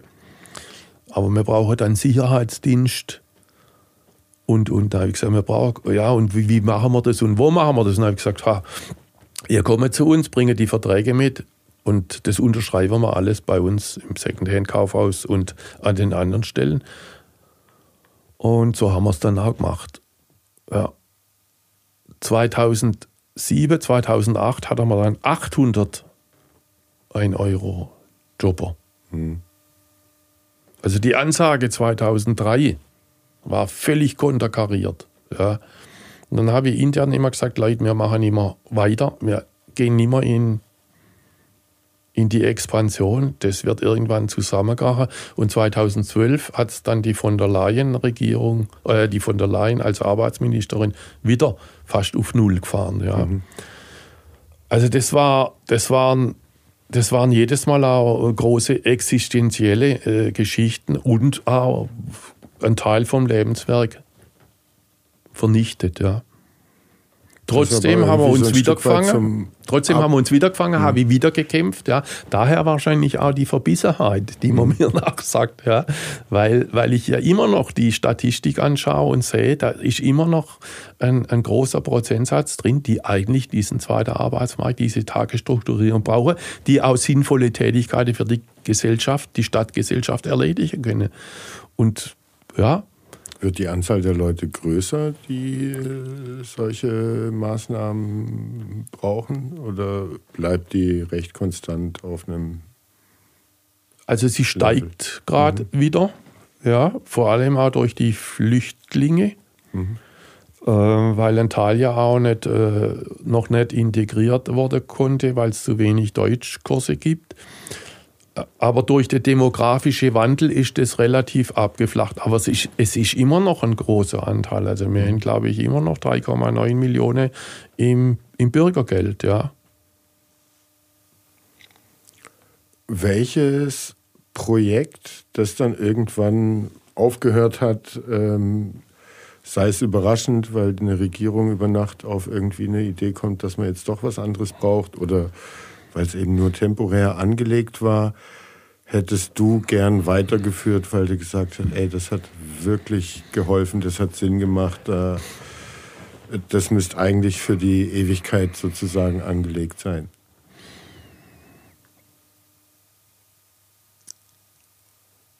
Also diese, dieses Projekt äh, Schrauber verpacken mhm. zum Beispiel, als wir das begonnen haben, das Schrauberverpacken, die Schrauber wurde in oder werden in China gefertigt. Dann sind sie nach Hamburg gekommen, dann hat man sie nach Hohloische gefahren und vom Hohloische zum Verpacken nach Bratislava und dann wieder zurück und dann in die Baumärkte. Das war für mich so ein Musterbeispiel, wo ich gedacht habe, das kann es doch nicht sein, dass, dass, dass, dass, dass wir da dann äh, äh dass wir das nicht weiter äh, aufrechterhalten können. Ja, dass man uns dann auch noch unterstellt, wir werden Wettbewerbsverzerrung machen, weil wir die Personengruppe über diese Maßnahme in diesen Tätigkeiten mhm. beschäftigen, weil das ja im Ausland zum großen Teil getätigt wurde. Das bedauere ich schon sehr, dass, dass, man, dass ich da äh, nicht dafür werben konnte, dass man das aufrechterhält und für die Langzeitarbeitslose dauerhaft einrichtet. Ein anderes Projekt, äh, was, ein, was eigentlich mein Lieblingsprojekt war. Aber das, das ist ein ganz, ganz kleines Projekt. Aber das möchte ich auch noch erzählen. Äh, das war der Bootsverleih am Neckar. Mhm. Als ich hatte einfach, ja, ich kam ja aus der Bahnhofsvorstadt, war immer wieder in Frankreich unterwegs und habe da erlebt, wie, halt, wie, wie die Städte in Frankreich am Fluss gelebt haben und es naherholungsmäßig genutzt haben und immer noch nutzen. Und dann bin ich irgendwann einmal, ich weiß nicht, um 2000 mit dem der Aurich, Tommy Aurich, hat mir auch gesprochen hat gesagt, Mensch, machen wir... Der hat ja auch den Traum von äh, Hausbooten und vielleicht wäre das erste Projekt so ein Jugendhaus auf dem Schiff und das, wenn es funktioniert, hat dann weitere äh, bewohnte Hausboote auf dem Neckar in Heilbronn zur Folge. Ihr müsst euch noch mal treffen. Ja, wir treffen uns immer wieder mal. Ja, auf jeden Fall hat er gesagt, Mensch, äh, du mach doch, mach doch, äh, überleg doch einmal, kann ein, ein, ein Bootsverleih dazu machen. Und äh, wir kombinieren das dann mit diesem, mit, da gab es ja dann noch dieses Taxischiff, mhm. ja, und äh, seinem VfR-Stadion äh, Gastrobereich. Mhm. Und dann sind wir auch mal unterwegs gewesen, haben uns was angeguckt. Dann habe ich auch Boote gekauft, beziehungsweise habe ich erst mit der Stadt verhandelt. Und in der Stadtverwaltung war völliges Entsetzen. Was? Ein Bootsverleih in Heilbronn? Ja, wo? Ja, wo? Am Neckar? Ja, am Neckar. Am Neckar, da, den, den, in den Neckar geht doch niemand aus Heilbronn. Mhm äh, äh, die Fließgeschwindigkeit ist doch viel zu hoch und äh, die Heilbronner gehen doch nicht an Neckar. Naja, ich habe gesagt, doch, ich will. Äh, dann gab es drei oder vier Termine äh, und die gingen immer weiter raus. In der Innenstadt haben wir angefangen, da geht es nicht wegen dem, da geht es nicht wegen dem. Und dann war der entscheidende ähm, Termin da am Freibad, wo heute äh, die Kaffeebucht ist. Mhm. Und dann waren gefühlt 15 Ämter also Bundesbehörde, Landesbehörde, da ist ja alles zugange an dem Wasser. Mhm. Und äh, von der Stadt alles, was gab. Und man hat mir das nochmal versucht auszureden. Äh, ich habe mich dann aber doch durchsetzen können und wir haben dann äh, mit dem Projekt doch tatsächlich gestartet. Ich habe dann aber relativ schnell gemerkt, ohne Gastronomie funktioniert das nicht. Das mhm. war die nächste Hürde, der nächste Step. Gastronomie wollte man aber nicht genehmigen, weil dort die Gefahr war, wenn äh, Hochwasser kommt, was ich nie erlebt habe in meinem Leben dort, mhm. dann äh, die Hütte weggeschwemmt werden würden und unter aufs Kraftwerk donnern. Mhm. Und dann explodiert Heilbronn. Und dann explodiert Heilbronn. Also wurde mir das untersagt. Und dann war eine Weile Ruhe, wir haben das weiter betrieben. Und dann habe ich irgendwann mal einen Anruf gekriegt von der damaligen Finanzbürgermeisterin. Ich kann das Jahr aber nicht mehr sagen, aber es war acht, neun, zehn Jahre vor der Buga. Und sie hat dann gesagt, Herr Finkbeiner, ich will, dass Sie mit dem Bootsverleih an den Hefeweiher kommen. Und dann habe ich gesagt, ja, das wäre toll, würde ich sofort mitgehen. Wobei landschaftlich der andere Standort eigentlich besser ist. Aber da hätte man halt Laufkundschaft, mhm. weil die Idee von mir war, in der Innenstadt, die Innenstadt zu beleben mit dem Bootsverleih. Meine Vision war, die Familie kommt aus dem Landkreis nach Heilbronn, die Frauen gehen shoppen und Kaffee trinken und die Männer gehen mit den Kindern äh, Bootle fahren. Mhm. So habe ich, das war mein ursprünglicher Plan. Ja, gut, bin dann halt dahinter gelandet. Dann habe ich gedacht, ja, vielleicht gibt es die Chance wieder, bin zu ihr hingewackelt. Und dann hat sie mir erklärt, sie will, dass wir in den Hefeweiher runterziehen. Und äh, dann habe ich gesagt, ja, wie kommen Sie jetzt auf die Idee? Warum jetzt? Ja, es gibt ein Gutacht zur Buga, wir sind Stadt am Fluss. Ja. Und dann habe ich gedacht, ja, schade, dass man nicht auf mich gehört hat. Ja. Aber mir war auch klar, uns habe ich ja auch gleich gesagt, wir werden das nicht durchsetzen. Die äh, Wasser, ähm, die die ähm, Wasserwirtschaft wird es ablehnen, äh, dass wir da unten, weil man viel zu sehr an dem und nah an dem Wehr mhm. war oder ist. Ja. Und dementsprechend die Wasserschutzpolizei hat dann auch gesagt, vergesst, das ist zu gefährlich, das machen wir nicht. Ja gut, und dann sind wir da oben geblieben. Und äh, dann habe ich aber auch gemerkt, dass meine äh, Langzeitarbeitslose Schwierigkeiten hatte, wenn mal das Wetter schlecht war. Ja, musste sie heimschicken. Und die brauchen ja die Struktur. Mhm.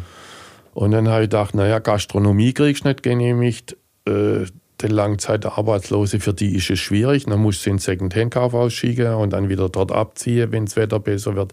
Das ist auch nicht so gut für die. Und dann habe ich mir entschieden, das zu verkaufen an, an diese neue Stadter Firma, die das äh, jetzt betreibt.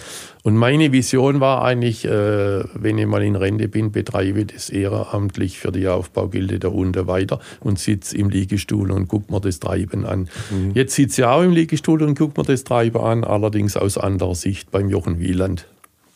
Was auch nicht so verkehrt ist.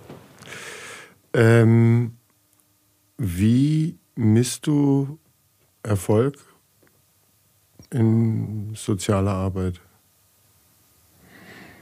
Ist es so eine Aussage wie, äh, das hier ist meine Familie, endlich gehöre ich wieder irgendwo dazu?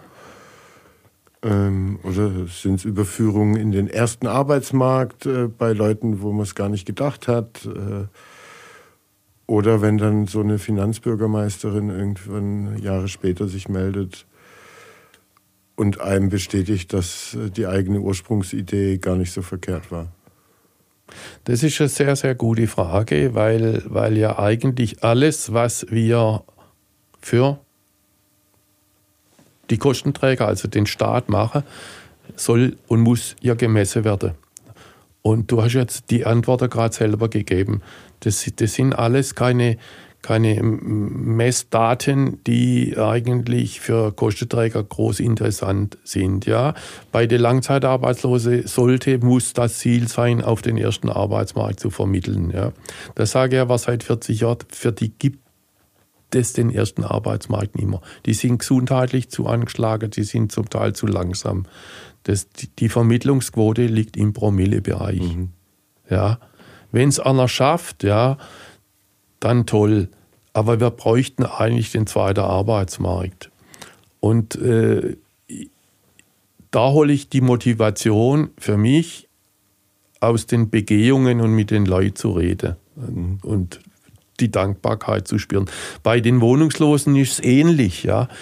Äh, die sollen in, ein, in eine Gesellschaft äh, vermittelt werden, integriert werden, die es für sie gar nicht mehr gibt. Ich, ich mache das immer an dem Beispiel äh, Arbeitslosigkeit fest. Oder ja, im, früher haben die Firmen, und das habe ich beim ESV erlebt, ja, da, da waren, da waren äh, auch, auch, die, die, die Prokuristen die Vorarbeiter waren da im Verein alle zugange. Und wenn dann der eine oder andere Schwächere einen Arbeitsplatz gesucht hat, dann haben die den mitgenommen und eingestellt und angestellt und haben sich auch um den gekümmert. Die haben geguckt, dass die Frau das Geld kriegt. Ja? Die haben geguckt, dass sie Wohnung gekriegt haben. Die haben geguckt, dass, äh, wenn, wenn sie verschuldet waren, dass die Schulden reguliert wurden. Und das war eine riesige Erfahrung beim ESV Heilbronn, die ich da gemacht habe. Und diese, diese äh, Systeme sind alle zusammengebrochen. Und deshalb sind solche Einrichtungen wie die Aufbaugilde immer mehr gewachsen, weil, weil diese Aufgabe nimmer, die Aufgabe wurde alle abgegeben. Ein anderes Beispiel, äh, das habe ich mit dem Herr Abrich damals erarbeitet. Früher waren die Langzeitarbeitslose ja noch äh, in der Kommune ein Stück weit verankert und dann hat man sie im Bauhof beschäftigt. Also wenn nichts mehr ging, hast du für den Kalle noch einen Job im Bauhof gesucht. Dann hat man aber äh, von außen die Kritik an die äh, Verwaltung herangetragen, ihr seid viel zu teuer, ja, und ihr steht nur rum. Wenn dann halt einer dabei war beim Aufbau, der halt alle zwei Stunden mal eine längere Pause braucht hat. Das kennen die Private viel besser. Dann hat man das alles auch wieder über Gutachter untersucht und hat festgestellt, ja, der freie Markt kann das viel billiger machen. Hat aber nicht bedacht, dass das eigentlich ich hoffe, das hört niemand äh, vom Bauhof äh, oder legt es jetzt falsch aus, dass der Bauhof aber in früheren Zeiten auch ein Beschäftigungsbereich war für die Schwachen und Ausgegrenzten. Und so habe, hatte viele Firmen noch ihr Gnadenbrotbereiche, ja wo du noch das Vesper geholt hast oder wo du noch kehrt hast. Aber, aber mit, diesen, mit dieser ganzen äh, Gutachterei, wo man dann alles untersucht hat und, und versucht hat, es äh, billiger zu machen, ja, hat man das dann alles äh, filetiert und, und selektiert. Ich sage immer wieder, wenn, wenn, wenn, ihr diese, wenn, wenn ihr die Bauhöfe in der traditionellen Form aufrechterhalten hättet, dann hätte man äh, Aufbaugilde in der Form gar nie in der Größenordnung gebraucht. Mhm. Also durch das Zusammenbrechen der, der, der, der, der äh, sozialen Systeme in den Firmen und in den kommunalen Strukturen sind ist, ist, ist so eine Aufbaugilde eigentlich parallel gewachsen. Und dann fordert man von einer Aufbaugilde, dass sie die Menschen wieder zurück integrieren soll. Wo es aber gar nichts gibt. Ja. Wie bist du mit solchen Forderungen umgegangen? Also hast du dir da irgendwann sozusagen eine Hornhaut angeschafft und kannst, äh, da könnt ihr fordern und aufschreiben, was ihr wollt. Es ist äh, nicht realistisch, wenn man raus auf die Straße geht und guckt, wie das Leben tatsächlich ist für die Leute. Ähm, also fahre ich unseren Stiefel sozusagen weiter, wo wir wissen, äh, was die Leute brauchen, weil wir sie kennen, weil wir uns mit denen unterhalten. Und lass die Druckertinte auf dem Papier, Druckertinte auf dem Papier sein. Also meine Strategie war erklären, erklären, erklären, erklären mit Geschichte, äh, viele Vorträge zu machen und zu werben. Ja, dass, es, dass, das ein, dass das nicht am Individuum liegt oder an einer Veränderung der Individuen, sondern dass es ein, gesellschaftliche, äh, ein gesellschaftlicher Prozess, ein gesellschaftlicher Veränderungsbereich ist. Vielleicht noch ein Beispiel äh, zu dieser äh, Akzeptanz von Wohnungslosen. Äh, wir haben ja den, den Tagestreff des UWI 26 in der Wilhelmstraße das äh, hat ja seinen Ursprung eigentlich in, im, im Gildetreff in der Wolfganggasse. Der Gildetreff war zunächst äh, äh, Projekt in der Kilianskirche. Da haben wir einen Mittagstisch für Obdachlose angeboten. Das war dann aber zu kompliziert, immer alles auf- und abzubauen und wegzufahren. Dann habe ich gesagt, ich brauche Depotors. Dann haben wir Depotors besucht, haben wir die Wolfganggasse gefunden. Und äh, eines Tages ruft uns ähm, die Bahnhofsmission an und sagt, äh, Herr Finkbeiner, können wir bei euch Frühstück machen? Also die Ehrenamtliche von der Bahnhofsmission, das sei ja, warum? Das macht ihr doch äh, im Bahnhof, ja, der Medorn hat entschieden, er will einen sauberen und sicheren Bahnhof, wir dürfen das nicht mehr anbieten für Wohnungslose und Obdachlose. Dann sind auf einmal 20 Damen aus der Bahnhofsmission zu uns gekommen, haben äh, Frühstück angeboten in der Wolfganggasse damals. Und sukzessive haben die dann ihre Männer mitgebracht, die das auch mitgetragen und mit abgewickelt haben. Und in diesem Prozess habe ich dann festgestellt, dass äh, durch diese Mitarbeit dieser Ehrenamtlichen und der, der Mittelschicht, ja, und auch teilweise Oberschicht, die Akzeptanz für die Personengruppe auf einmal in Heilbronn gestiegen ist. Ja. Dass ich äh, bei bestimmten Vorträgen auf einmal Unterstützung hatte. Ja, ja äh, ich helfe da auch und ich kann das bestätigen. Ähm, und ich gemerkt habe, es ist uns jahrelang nicht gelungen, Ehrenamtliche für diesen Bereich zu aktivieren und zu gewinnen. Und dann auf einmal ist es aber passiert durch diesen glücklichen Frühstücksdienstprozess, äh, dass, dass wir da äh, werben konnten, wo denn die Probleme liegen, dass das Menschen sind, vor denen muss man nicht Angst haben. Ähm, und dass es halt die Strukturen sind, die da ähm, die aus dem System rausgespült haben und es nicht an den Menschen selber liegt.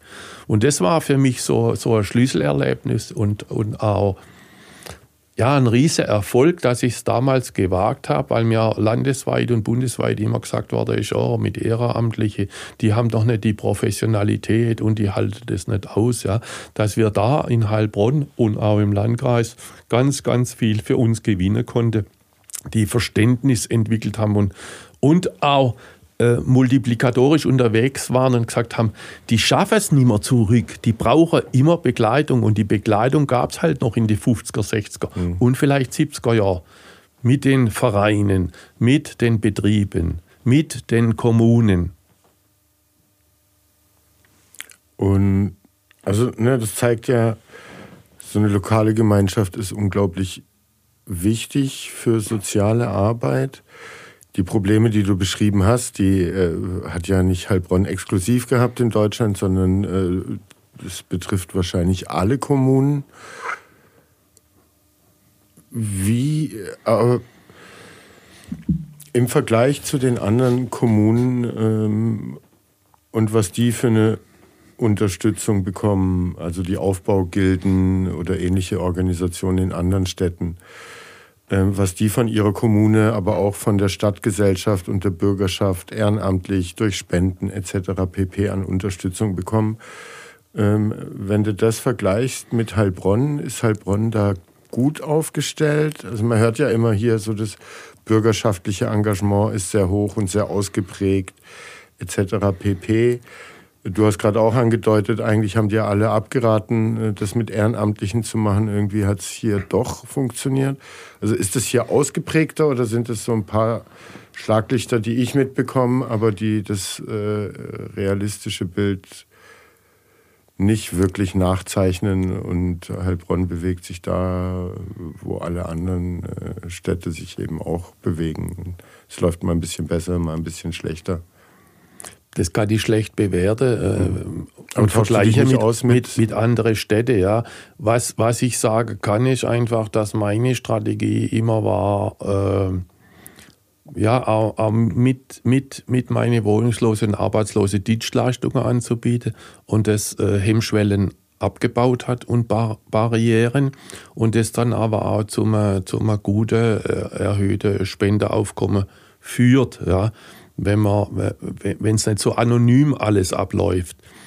Und äh, da konnte man, glaube ich, in Heilbronn vergleichsweise schon, schon äh, viel bewegen und äh, Menschen auch äh, be bewegen, die Arbeit der Aufbaugilde mit zu unterstützen. Mhm. Also sowohl aktiv als auch äh, finanziell.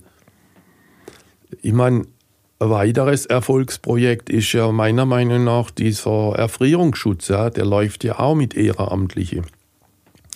Und äh, der wurde an sich auch von den Ehrenamtlichen aus der Bahnhofsmission entwickelt. Die haben damals im Gildetreff. Äh, Wachsen da Ehrenamtliche, äh, sorry, äh, nach? Gibt es Nachwuchs sozusagen? Oder, ne, weil aus den Vereinen, du hast auch schon angedeutet, und überhaupt hört man immer mehr, dass es immer schwieriger ist, genug Ehrenamtler zusammenzubekommen, um Sachen umzusetzen. Ähm, wie sieht es da in euren Umfeldern aus?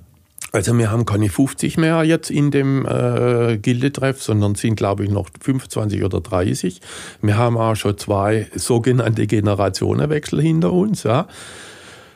Aber da ist äh, von der, äh, von der äh, Vertrieblerin mit äh, Migrationshintergrund bis zur äh, Amtsrichterin alles Mögliche inzwischen unterwegs und wir können das äh, weiter gut bedienen. Es sind Jüngere dabei, sind mhm. Ältere dabei. Also ähm, das, das macht dir keine Sorge, dass übernächstes Jahr. Äh, nee, und dann haben wir ja nochmal um die 20 im Erfrierungsschutz. Und im mhm. Erfrierungsschutz ich die sind zum Teil viel jünger. Mhm. Ja, also die sind manchmal auch unter 30. Manche sind äh, zwischen 20 und 25. Ähm, und die machen das mit, mit, mit einem riesen Herzblut. Und das hat mich eigentlich erstaunt, ja, weil an meine Anfangsjahre wollten mit Wohnungslosen, damals nicht sesshafte, niemand was zu tun haben. Ja. Und da, da gibt es schon einen, einen, Wandel und einen Wechsel. Man muss natürlich aber auch den Leuten diese Möglichkeit geben oder den Bürger, in sowas einsteigen zu können. Wir lassen sie dann einmal wieder schnuppern. Und wenn ich sehe, in dem Bereich klappt es nicht, dann kriege ich ein anderes Angebot. Wir haben ja im Secondhand-Kaufhaus im Übrigen mhm. Ehrenamtliche, die sich um bestimmte äh, Branchen kümmern. Und äh, das, das läuft auch gut. Wenn da einer Interesse hat, der meldet sich bei der Aufbaugilde Heilbronn und fragt sich durch und irgendwo kriegt er dann die Infos. Ja, am besten 07131 770 100 und Nachfrage. Das mhm. ist die Geschäftsstelle. Es werden immer gesucht, Ehrenamtliche in den verschiedenen Bereichen. Manchmal entwickelt man auch in Gesprächen mit jemandem einen ganz neuen Bereich. Das kann auch passieren.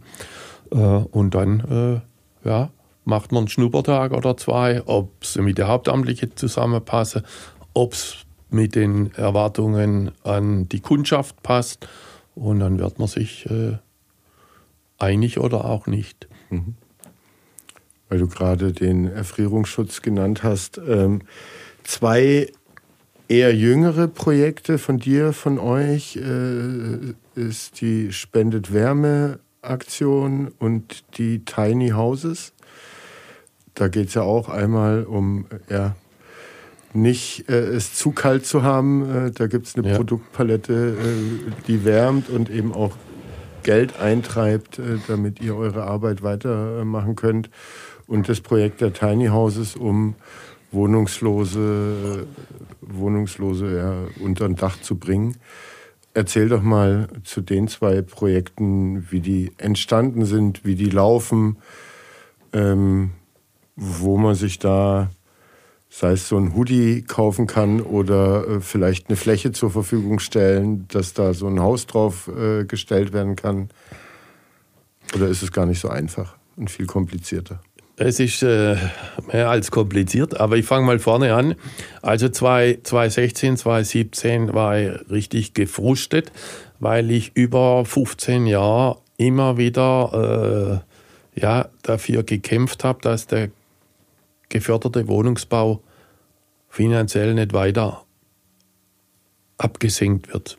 Inzwischen haben wir ja in den letzten 20 Jahren eine Million geförderter Wohnungsbau verloren. Also bezahlbare Wohnungen. Ja, mhm. Man muss dazu sagen, die nicht gebaut wurden oder die umgewandelt nee, wurden? Die umgewandelt wurden, mhm. ja, und nicht nachgebaut. Die Förderkriterien in Baden-Württemberg besagen, das wissen die wenigsten, da geht es nicht nur um äh, Wohnungen für Wohnungslose und äh, Arbeitslose, sondern die Förderkriterien sind für einen Alleinstehenden oder einen Zwei-Personen-Haushalt ein äh, Bruttoeinkommen bis zu 53.000 Euro.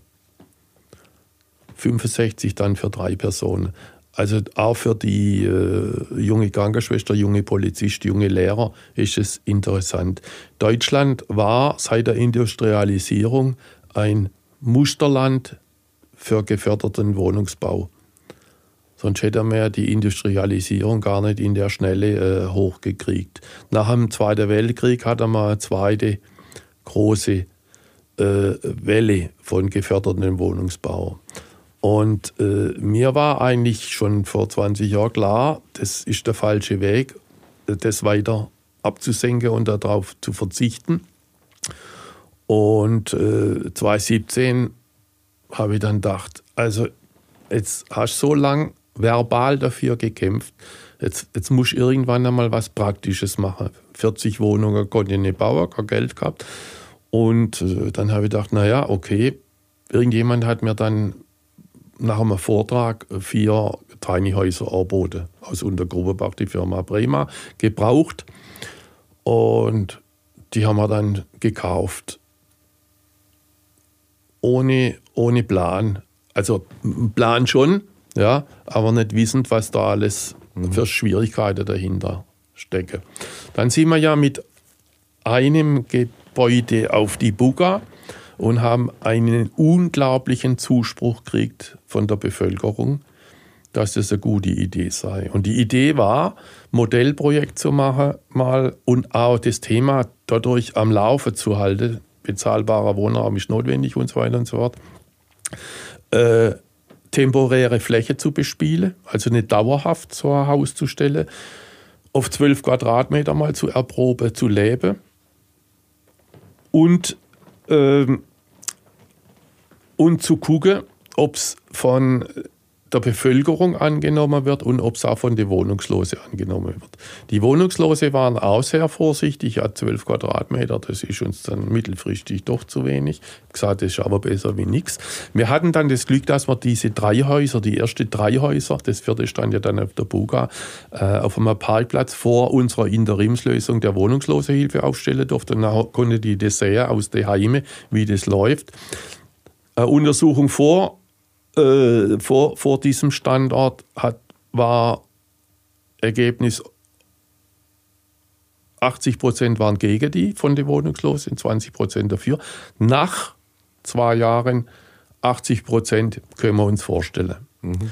Was die Umsetzung jetzt äh, grundstücksmäßig angeht, haben wir gemerkt, dass die Bevölkerung sehr, sehr, sehr ängstlich, sehr, sehr, sehr vorsichtig ist. Also an den Standorten, wo wir äh, uns äh, jetzt niedergelassen haben, mussten wir teilweise äh, schon viele, viele, viele Gespräche führen, um überhaupt den Standort zu bekommen und es dort auszuprobieren.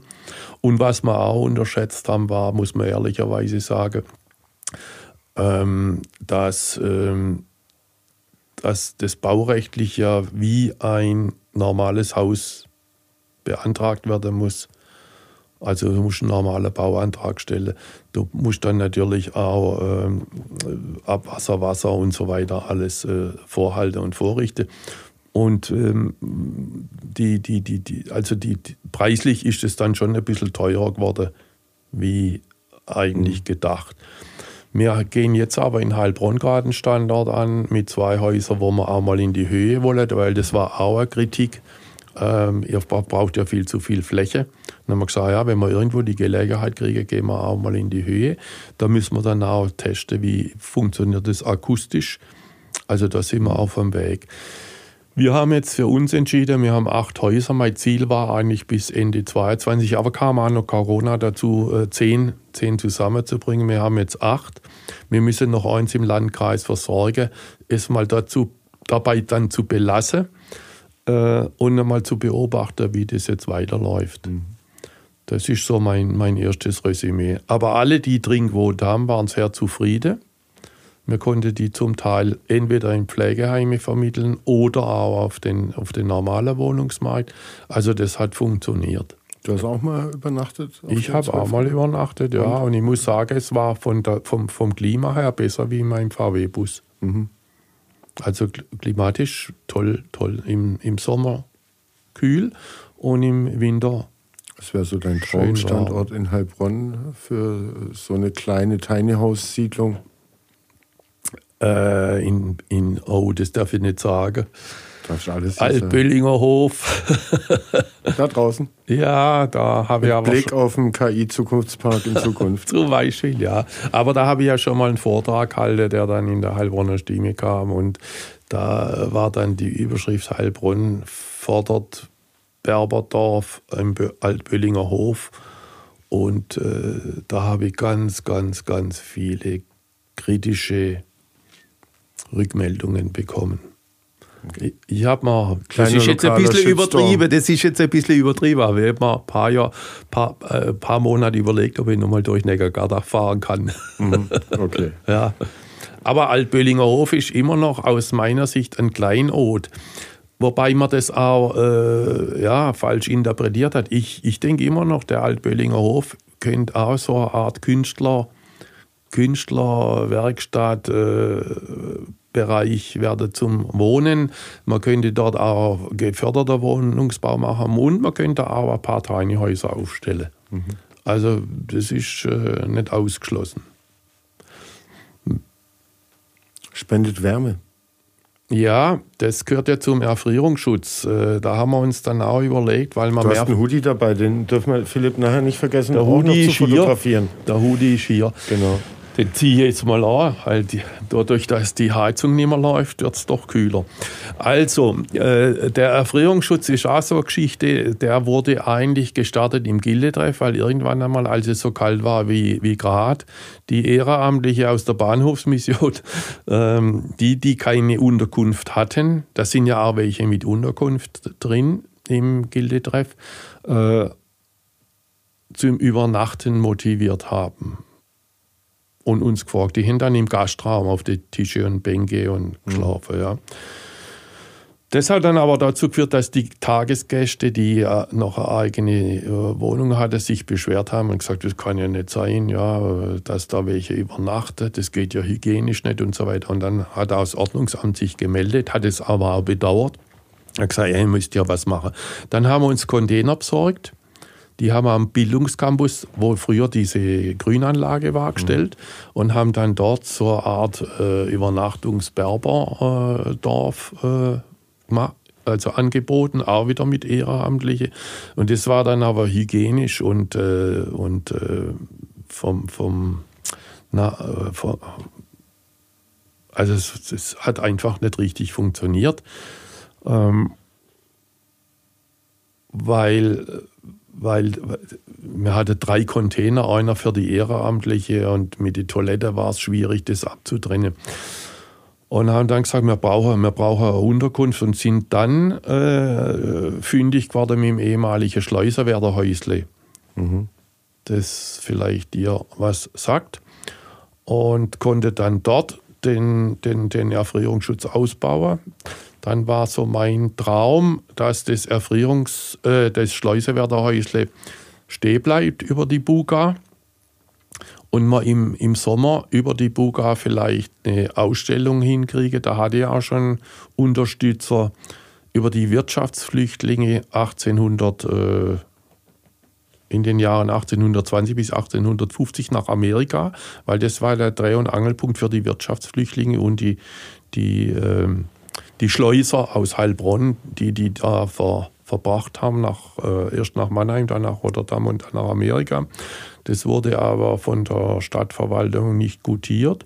Und dann haben wir lang gesucht, äh, nichts gefunden. Und dann kam der Harry Merkel auf die Idee, das Freibad können wir doch nutzen. Und dann sind wir ins Freibad umzogen. Und dann hat man natürlich durch Umzug und so weiter äh, ja, auch wieder neue Kosten.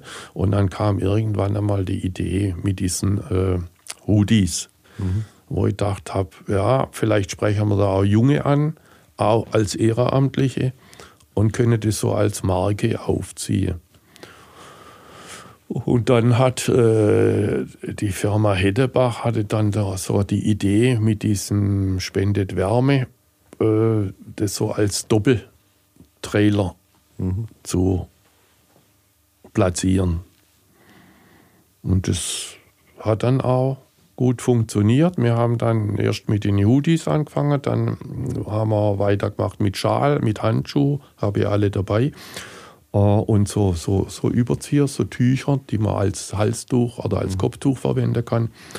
Und jetzt sind wir in die, die zweite Runde gegangen, auch mit einer anderen Firma und haben dieses Spendet Wärme ein bisschen, das war vorher auf der Brust abgedruckt, das ist jetzt ein bisschen diskreter äh, am Arm mhm. angesiedelt. Und, und jeder, jeder äh, so, so ein Hoodie, den gibt es in der Größe, jetzt brauche ich meine Lesebrille, S, M, L, XL, XXL. Gibt es in Grau und Schwarz für 54,90 Euro. Man kann den aber auch in andere Farbe bestellen, dann braucht man aber ein größeres Kontingent. Mhm. Äh, kostet dann vermutlich auch ein bisschen mehr. Und man kann das bestellen entweder über Hashtag spendet Wärme in einem Wort mit minus Huni, Hudi oder äh, Telefon 07131770274 oder info.aufbaugilde.de. Und wie viele äh, Hoodies habt ihr schon verkauft? Seit wann äh, läuft es? Seit ungefähr sechs, sieben Wochen. Also jetzt haben wir. Äh nee, aber es gab es doch auch schon in den letzten Jahren, oder? Das ja, die sind ja. aber alle schon weg. Ja, ja, also insgesamt, wie viele Hoodies habt ihr da abgesetzt jetzt über die Zeit, oh, seit das du, Projekt das, das ist eine gute Frage. Das kriege ich jetzt nicht so zusammen. Aber ich glaube, dass man dieses Jahr, wenn es gut läuft, vielleicht 1000. Okay. Also schon vierstellig. Äh dass man 1000 äh, das Jahr über die, den Tisch kriege, ja. Und äh, was bleibt dann für den Erfrierungsschutz über? Äh, eine Übernachtung. Das sind äh, um die über etwas mehr über 12, 12 Euro. Mhm. Ja. Also sind ja weit über 1000 Übernachtungen zusammengekommen durch. Ja, also Projekt. wir haben dieses Jahr jetzt beispielsweise schon im Vergleich zum letzten Jahr 100 äh, Übernachtungen mehr. Mhm. Und in der Regel beginnt eigentlich die Saison erst so Mitte Dezember, Ende Dezember. Also wir hatten Jahre, wo, wo es am Anfang ganz, ganz schwer läuft. Also zum Erfrierungsschutz vielleicht noch. Wir haben 16 Plätze, vier Räume äh, und zwei für die, für die Ehrenamtliche. Und äh, es dürfen dort Männer und Frauen übernachten und auch Hunde. Mhm. Das ist mir immer ganz wichtig, Hunde. Dass die auch die Möglichkeit haben, weil in die viele Einrichtungen werden die Hunde ausgegrenzt. Und ich bin, das ist auch äh, oft eine Diskussion. Und dann warum gehen die Menschen auch nicht rein, oder? Weil die lassen ja ihren Hund nicht wahrscheinlich alleine draußen. Ja, dann kommen die nicht rein, wenn sie den Hund ins Tierheim abgeben müssen. Und mhm. ich bin, ja, habe ja selber zwei Hunde gehabt, deshalb kenne ich mich am Neger sehr gut aus. Äh, und ich habe halt in meiner Arbeit erlebt, auch mit meinen Hunden in der Wohnungslosenhilfe, wo ich, wo ich noch an den Menschen direkt hm. zwölf Stunden am Tag geschafft habe oder zehn oder acht, äh, dass ein Hund ein unheimlicher Kontaktöffner und Bringer war. Also wenn sie mit mir nicht gesprochen haben, mit dem Hund haben sie immer gesprochen. Mhm. Und über den Hund habe ich dann auch äh, Kommunikation herstellen können. Zweitens denke ich, wenn Sie den Hund gut behandeln, die Wohnungslose, ihre eigenen, ja, es gibt natürlich auch Fälle, wo das aus dem Ruder läuft. Da muss man dann intervenieren. Aber viele sind ja sozial so, ähm, ja, haben sich so abgeschottet, haben so viele schlechte, negative Erfahrungen, mhm. dass sie sich zurückgezogen haben, äh, dass sie sich aus der Gesellschaft äh, ja, selber verbannt haben, teilweise auch. Denke ich, wenn sie einen Hund haben, dann haben sie noch was, für das sie verantwortlich sind, wo sie auch körperlichen Kontakt herstellen können. Und das hält viele, glaube ich, die einen Hund haben, noch aufrecht und am Leben. Und damit kann man sie auch motivieren, einmal wieder den nächsten Schritt zu gehen und äh, vielleicht zu versuchen, auch mal in, in eigenen Wohnraum wieder zu ziehen. Deshalb habe ich immer wieder gesagt, die Hunde haben eine unheimlich therapeutische, wichtige Wirkung. Die sind ja auch einfach gute Kumpels und Weggefährten. So, ne? so ist es. Was ist denn dein großer Traum für Heilbronns soziale Entwicklung? Na gut, dass wir noch mehr bezahlbarer Wohnraum bekommen, dass äh, die Menschen, die in Heilbronn, die es sich leisten können, und die Firmen Werk, Werkswohnungen bauen. Es gibt ein Landesprogramm dafür, Werkswohnungen zu bauen. Ich glaube, der Staat schafft es nimmer in der gegenwärtigen wirtschaftlichen Situation. Äh, also sowohl Bund, Land, Kommune werden diesen Bedarf nicht mehr decken können. Deshalb ist mein Appell an die Menschen, die Geld haben, sich das zu überlegen oder an die Unternehmen und dann vor allem für die zu bauen, die äh, in den unteren Einkommensgruppen angesiedelt sind. Also ich würde mir riesig... Ab junge Polizisten abwärts. Ja, Kassiererinnen, Kassiererinnen, äh, Regalauffüller, Reinigungskräfte. Hm. Für die Wohnung bauen, bezahlbar zwischen 8 und 10 Euro. Das ist eine Vision von mir. Eine zweite Vision von mir ist für die Silmer City. Die ist vielleicht ein bisschen abgedreht, ja, aber äh, sie wird ja von, von vielen Bürgern außerhalb und auch aus dem Landkreis sehr kritisch gesehen. Habe ich so für mich einmal gedacht, Mensch, wäre das nicht äh, ein Projekt, wenn dort Künstler, junge Künstler, ältere Künstler angesiedelt werden könnten, die dort wohnen, arbeiten und verkaufen.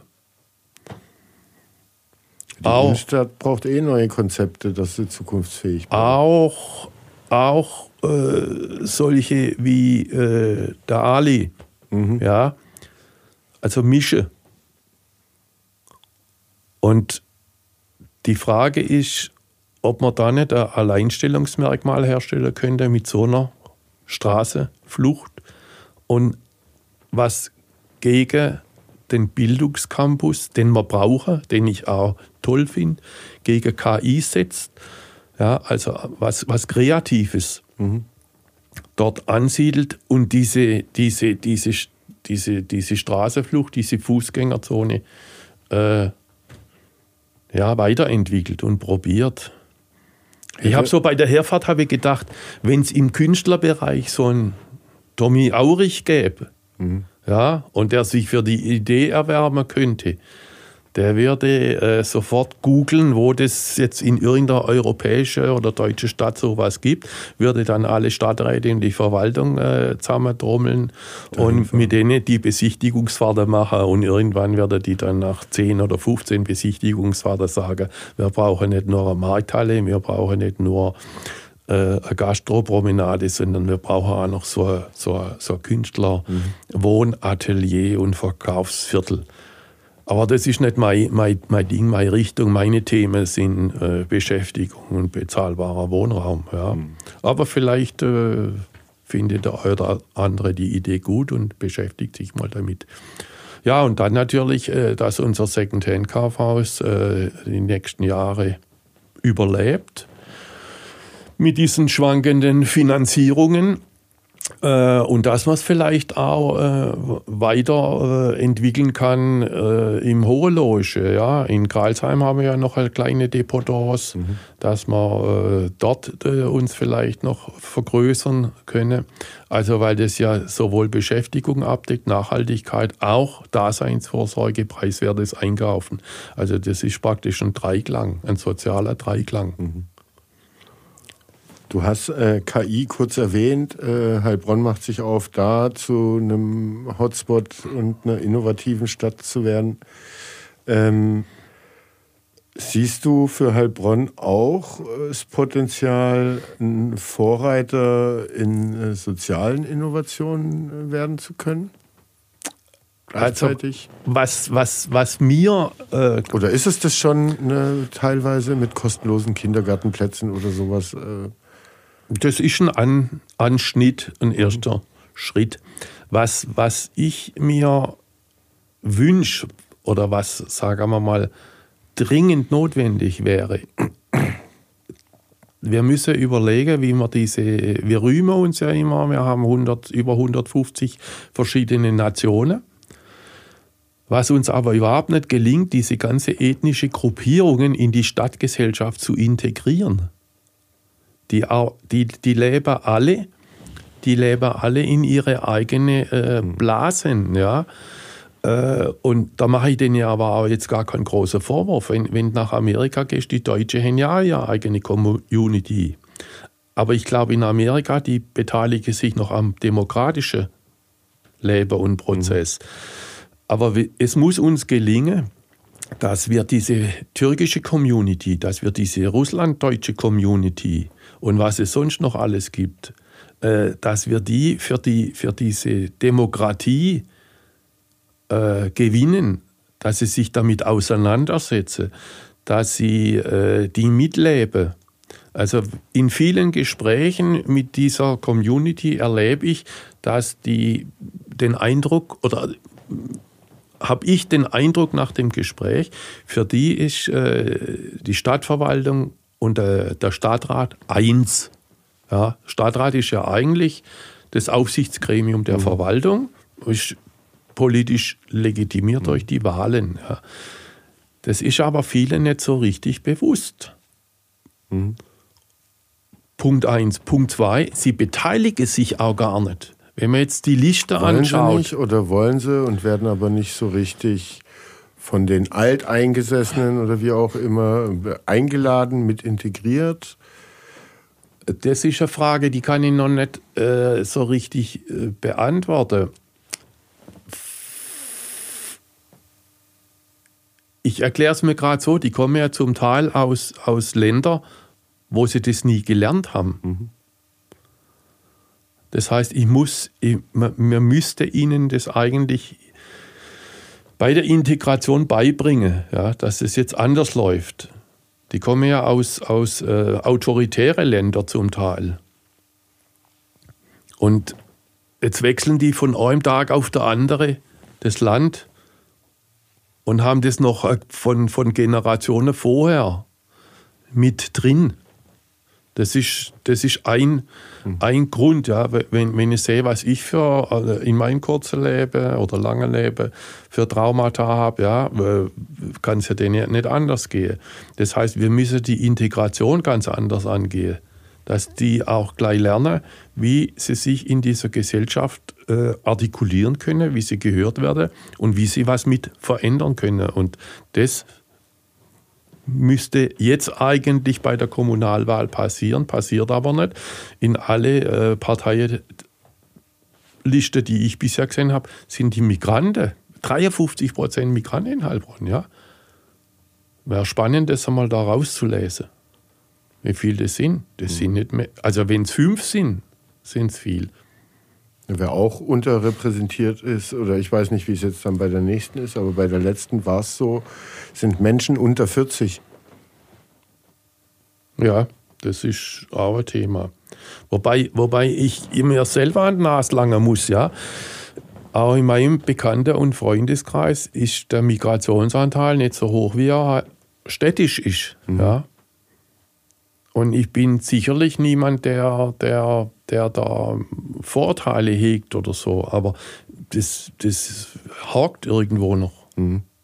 Und woran liegt es eher? Lädst du die Leute nicht zu dir nach Hause ein oder wirst du nicht nach Hause eingeladen zu den Leuten, von den Leuten?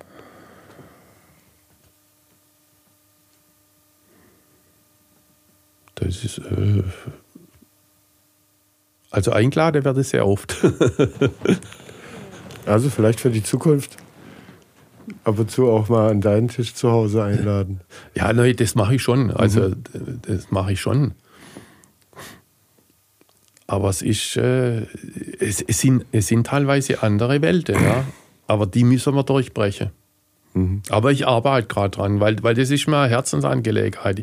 Ich sehe einfach, wenn wir so weitermachen, ja, dann, dann geht diese Stadtgesellschaft und diese Demokratie geht kaputt. Hattest du den Eindruck, äh, äh früher als die ersten Gastarbeiter kamen, äh, so 60er Jahre, in den 70ern kamen vielleicht auch noch äh, äh, welche rüber, dass da der Austausch, die Vermischung zwischen den Deutschen und den äh, Migranten lebhafter, intensiver war, weil es vielleicht auch noch diese Vereinsstrukturen viel ausgeprägter waren und äh, man sich dann da getroffen hat oder die Betriebe mehr getan haben oder auch einfach die Nachbarschaftsverhältnisse ganz plump offener waren, vielleicht als heute.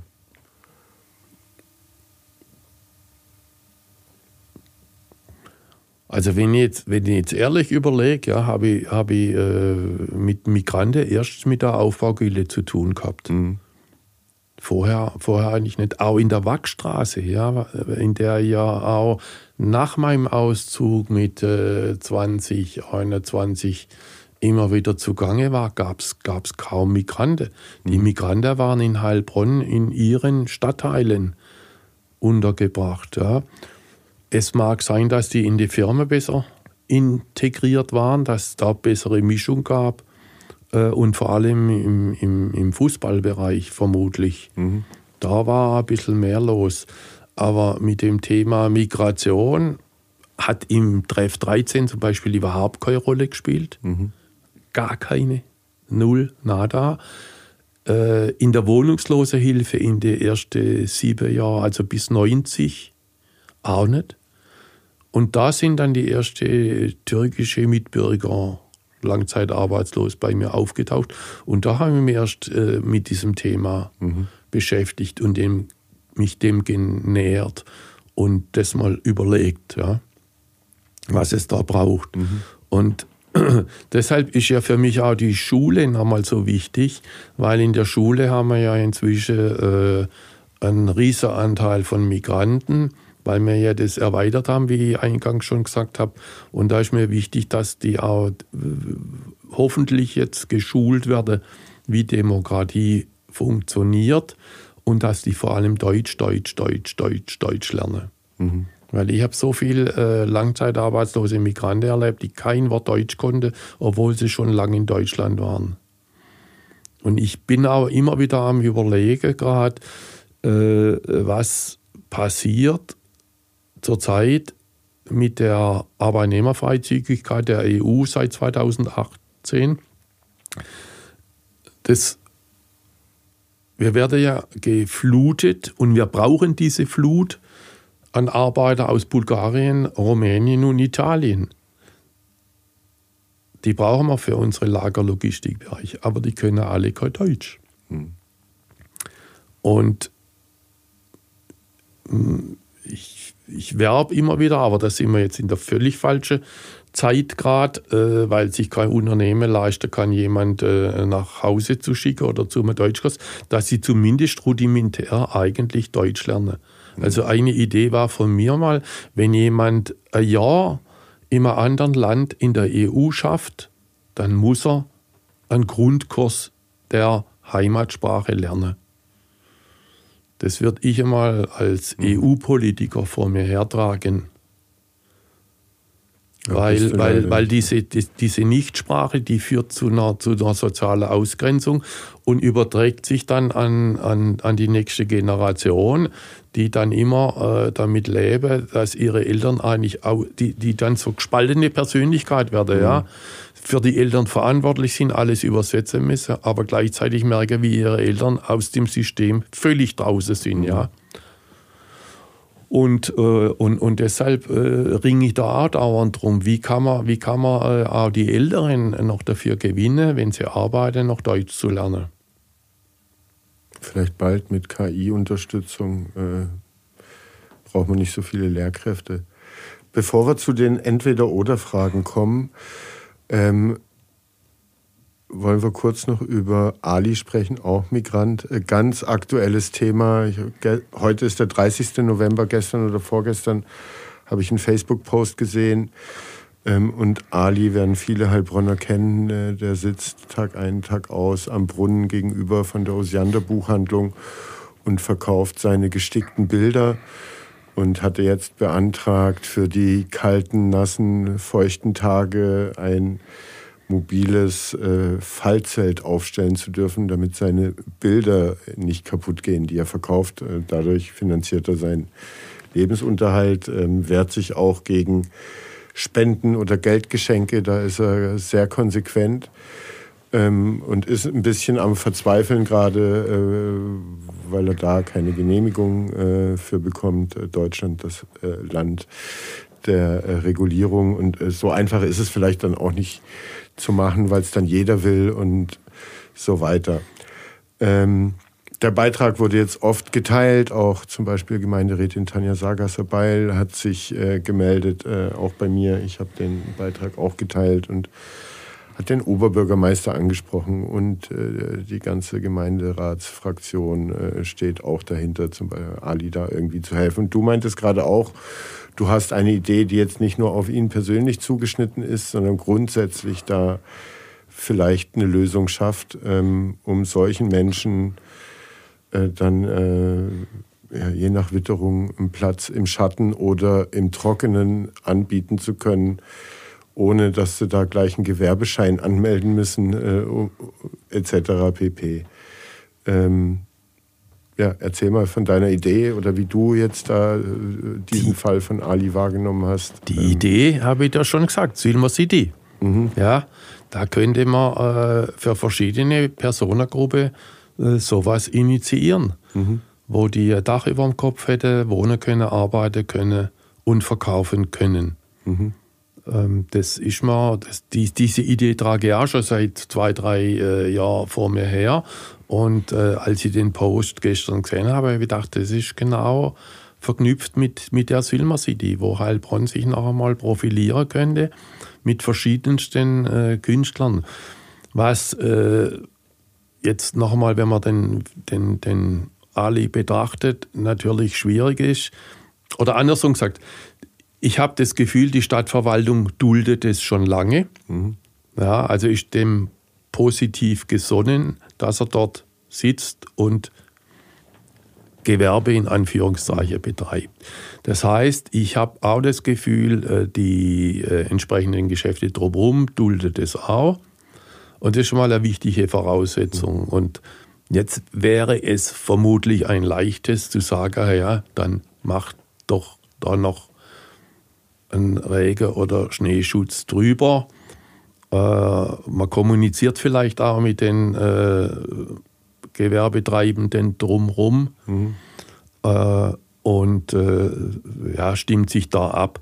Die Gefahr ist natürlich immer groß, wenn sowas als Einzelfall äh, wirklich offiziell genehmigt wird. Ja, dann hast du ein ewiges Genehmigungsverfahren, mhm. dann hast du Kosten an der Backe und es kommen eventuell auch Drückerkolonnen die das auch noch ausnutzen. Mhm. Und ich glaube, das will in Heilbronn niemand. Aber in diesem Fall äh, ist, ja da, ist ja da schon so viel Duldung gelaufen, dass das meiner Meinung nach äh, ja, ein leichtes wäre. Mhm. Und an jeden, der Ali unterstützen will, einfach in die Innenstadt äh, zu ihm hin und äh, seine Bilder abkaufen. Jetzt zur Weihnachtszeit vielleicht auch nochmal A, ein schönes Geschenk, äh, das dann aber auch ähm, Ali persönlich weiterhilft. Ähm, das wäre vielleicht an die Zuhörer und Zuhörerinnen eine ganz konkrete Möglichkeit, äh, wie sie ihm da helfen können. Ja, ich meine auch, Robert, äh, wir, wir, wir sehen ja Dinge immer nur negativ. Ja? Jetzt sitzt der da, wie sieht es aus? Man sollte auch mal Sachen positiver betrachten. Er schafft, er drückt sich künstlerisch aus, er sucht soziale Kontakte, er kommuniziert. Und es ist bei vielen, die so eine Geschichte haben ja, und in dieser prekären äh, Lebenssituation sind, nicht der Fall, die sich zurückziehen. Und, und, und da sind wir einfach von unserer Bürokratie natürlich und unsere ganze äh, Richtlinie, die wir haben, äh, zu unflexibel geworden, um, um, um solche äh, positive Sachen zu befördern. Ja. Es ist doch toll, dass der sich jeden Tag mhm. zeigt und in der Gesellschaft, in der Stadtgesellschaft mitlebt. Absolut. Ja. ja. Und dann muss man halt einmal bei verschiedenen äh, gesetzlichen Vorgaben beide Augen und zudrücken und die Ohren zuhalten und sagen, durch. Ne? Man muss jetzt da keinen riesen Rechtsvorgang machen. In diesem Sinne ähm, unterstützt Ali. Wir hoffen, dass äh, ja, die Aufrufe jetzt auf den sozialen äh, Kanälen äh, da eine pragmatische, unkomplizierte Lösung hervorrufen ähm, dass Ali bei schlechtem Wetter seine Bilder im Trockenen halten kann ja. ähm, und weiter da bleiben kann. Entweder oder ja. zum Abschluss. Ähm, wenn möglich, sollst du dich relativ spontan für einen der beiden Begriffe ähm, entscheiden, ähm, der dir ein bisschen näher ist. Äh, genau. Fangen wir an. Wandern in den Weinbergen oder Spaziergang am Neckar? Neckar. Traditionelle oder moderne Architektur in Heilbronn? Traditionell. Klassische Musik oder Rockmusik? Rock. Früh aufstehen oder spät arbeiten? Beides. Teamarbeit oder Einzelarbeit? Teamarbeit. Kochen zu Hause oder essen gehen? Essen gehen. Robert Meyer oder Theodor Heuss? Robert Meyer. Kätchen von Heilbronn oder Wilhelm Weiblinger? Wilhelm Weiblinger. Das Zugunglück 1984 in Klingberg oder der Pershing-Zwischenfall 85 auf der Waldheide? Pershing. Ähm, Heilbronner Falken oder VfR Heilbronn? VfR Heilbronn. Experimenter, Neueröffnung oder Eröffnung des Bildungscampus? Bildungscampus. Füllpark oder Wertwiesenpark? Wertwiesen. Geschichte oder Zukunft von Heilbronn? Zukunft. Aktive Erholung oder entspanntes Wochenende? Aktive Erholung. Lokale oder nationale Politik? Lokale. Handschriftlich oder digital notieren? Digital. Freiwillige oder bezahlte Arbeit? Oh, bezahlte Arbeit. Äh, das Museum im Deutschhof oder die Kunsthalle Vogelmann? Deutschhof. Und dann machen wir zum Abschluss noch die Sülmer oder die Fleinerstraße. Die Sülmerstraße mit dem Projekt Idee. In diesem Sinne herzlichen Dank. Ich hoffe, wir laufen mal bald in äh, wenigen Jahren durch die Sülmerstraße und sehen da Gebäude, wo unten angesiedelte Künstler und ehemals Wohnungslose leben, arbeiten, verkaufen und die Innenstadt beleben. Ich danke dir für deine Zeit bei dem eng getakteten Terminkalender eines Ruheständlers. Ähm, war sehr interessant. Wer die Arbeit von Hannes unterstützen will, äh, wir haben, äh, und ich werde es auch nochmal in den Show Notes äh, reinschreiben, die Links, wo man zum Hoodie kommt, wo man sich über das Projekt der Tiny Häuser weiter informieren kann. Ähm, Und äh, ich schreibe auch noch mal rein, äh, wo Ali sitzt und wo man seine Bilder äh, kaufen kann. Und dann hoffen wir auch, dass der VfR Heilbronn aufsteigt und nächstes Jahr, nächste Saison Verbandsligist ist. Das hoffe ich auch. Ich bedanke mich recht herzlich, Robert.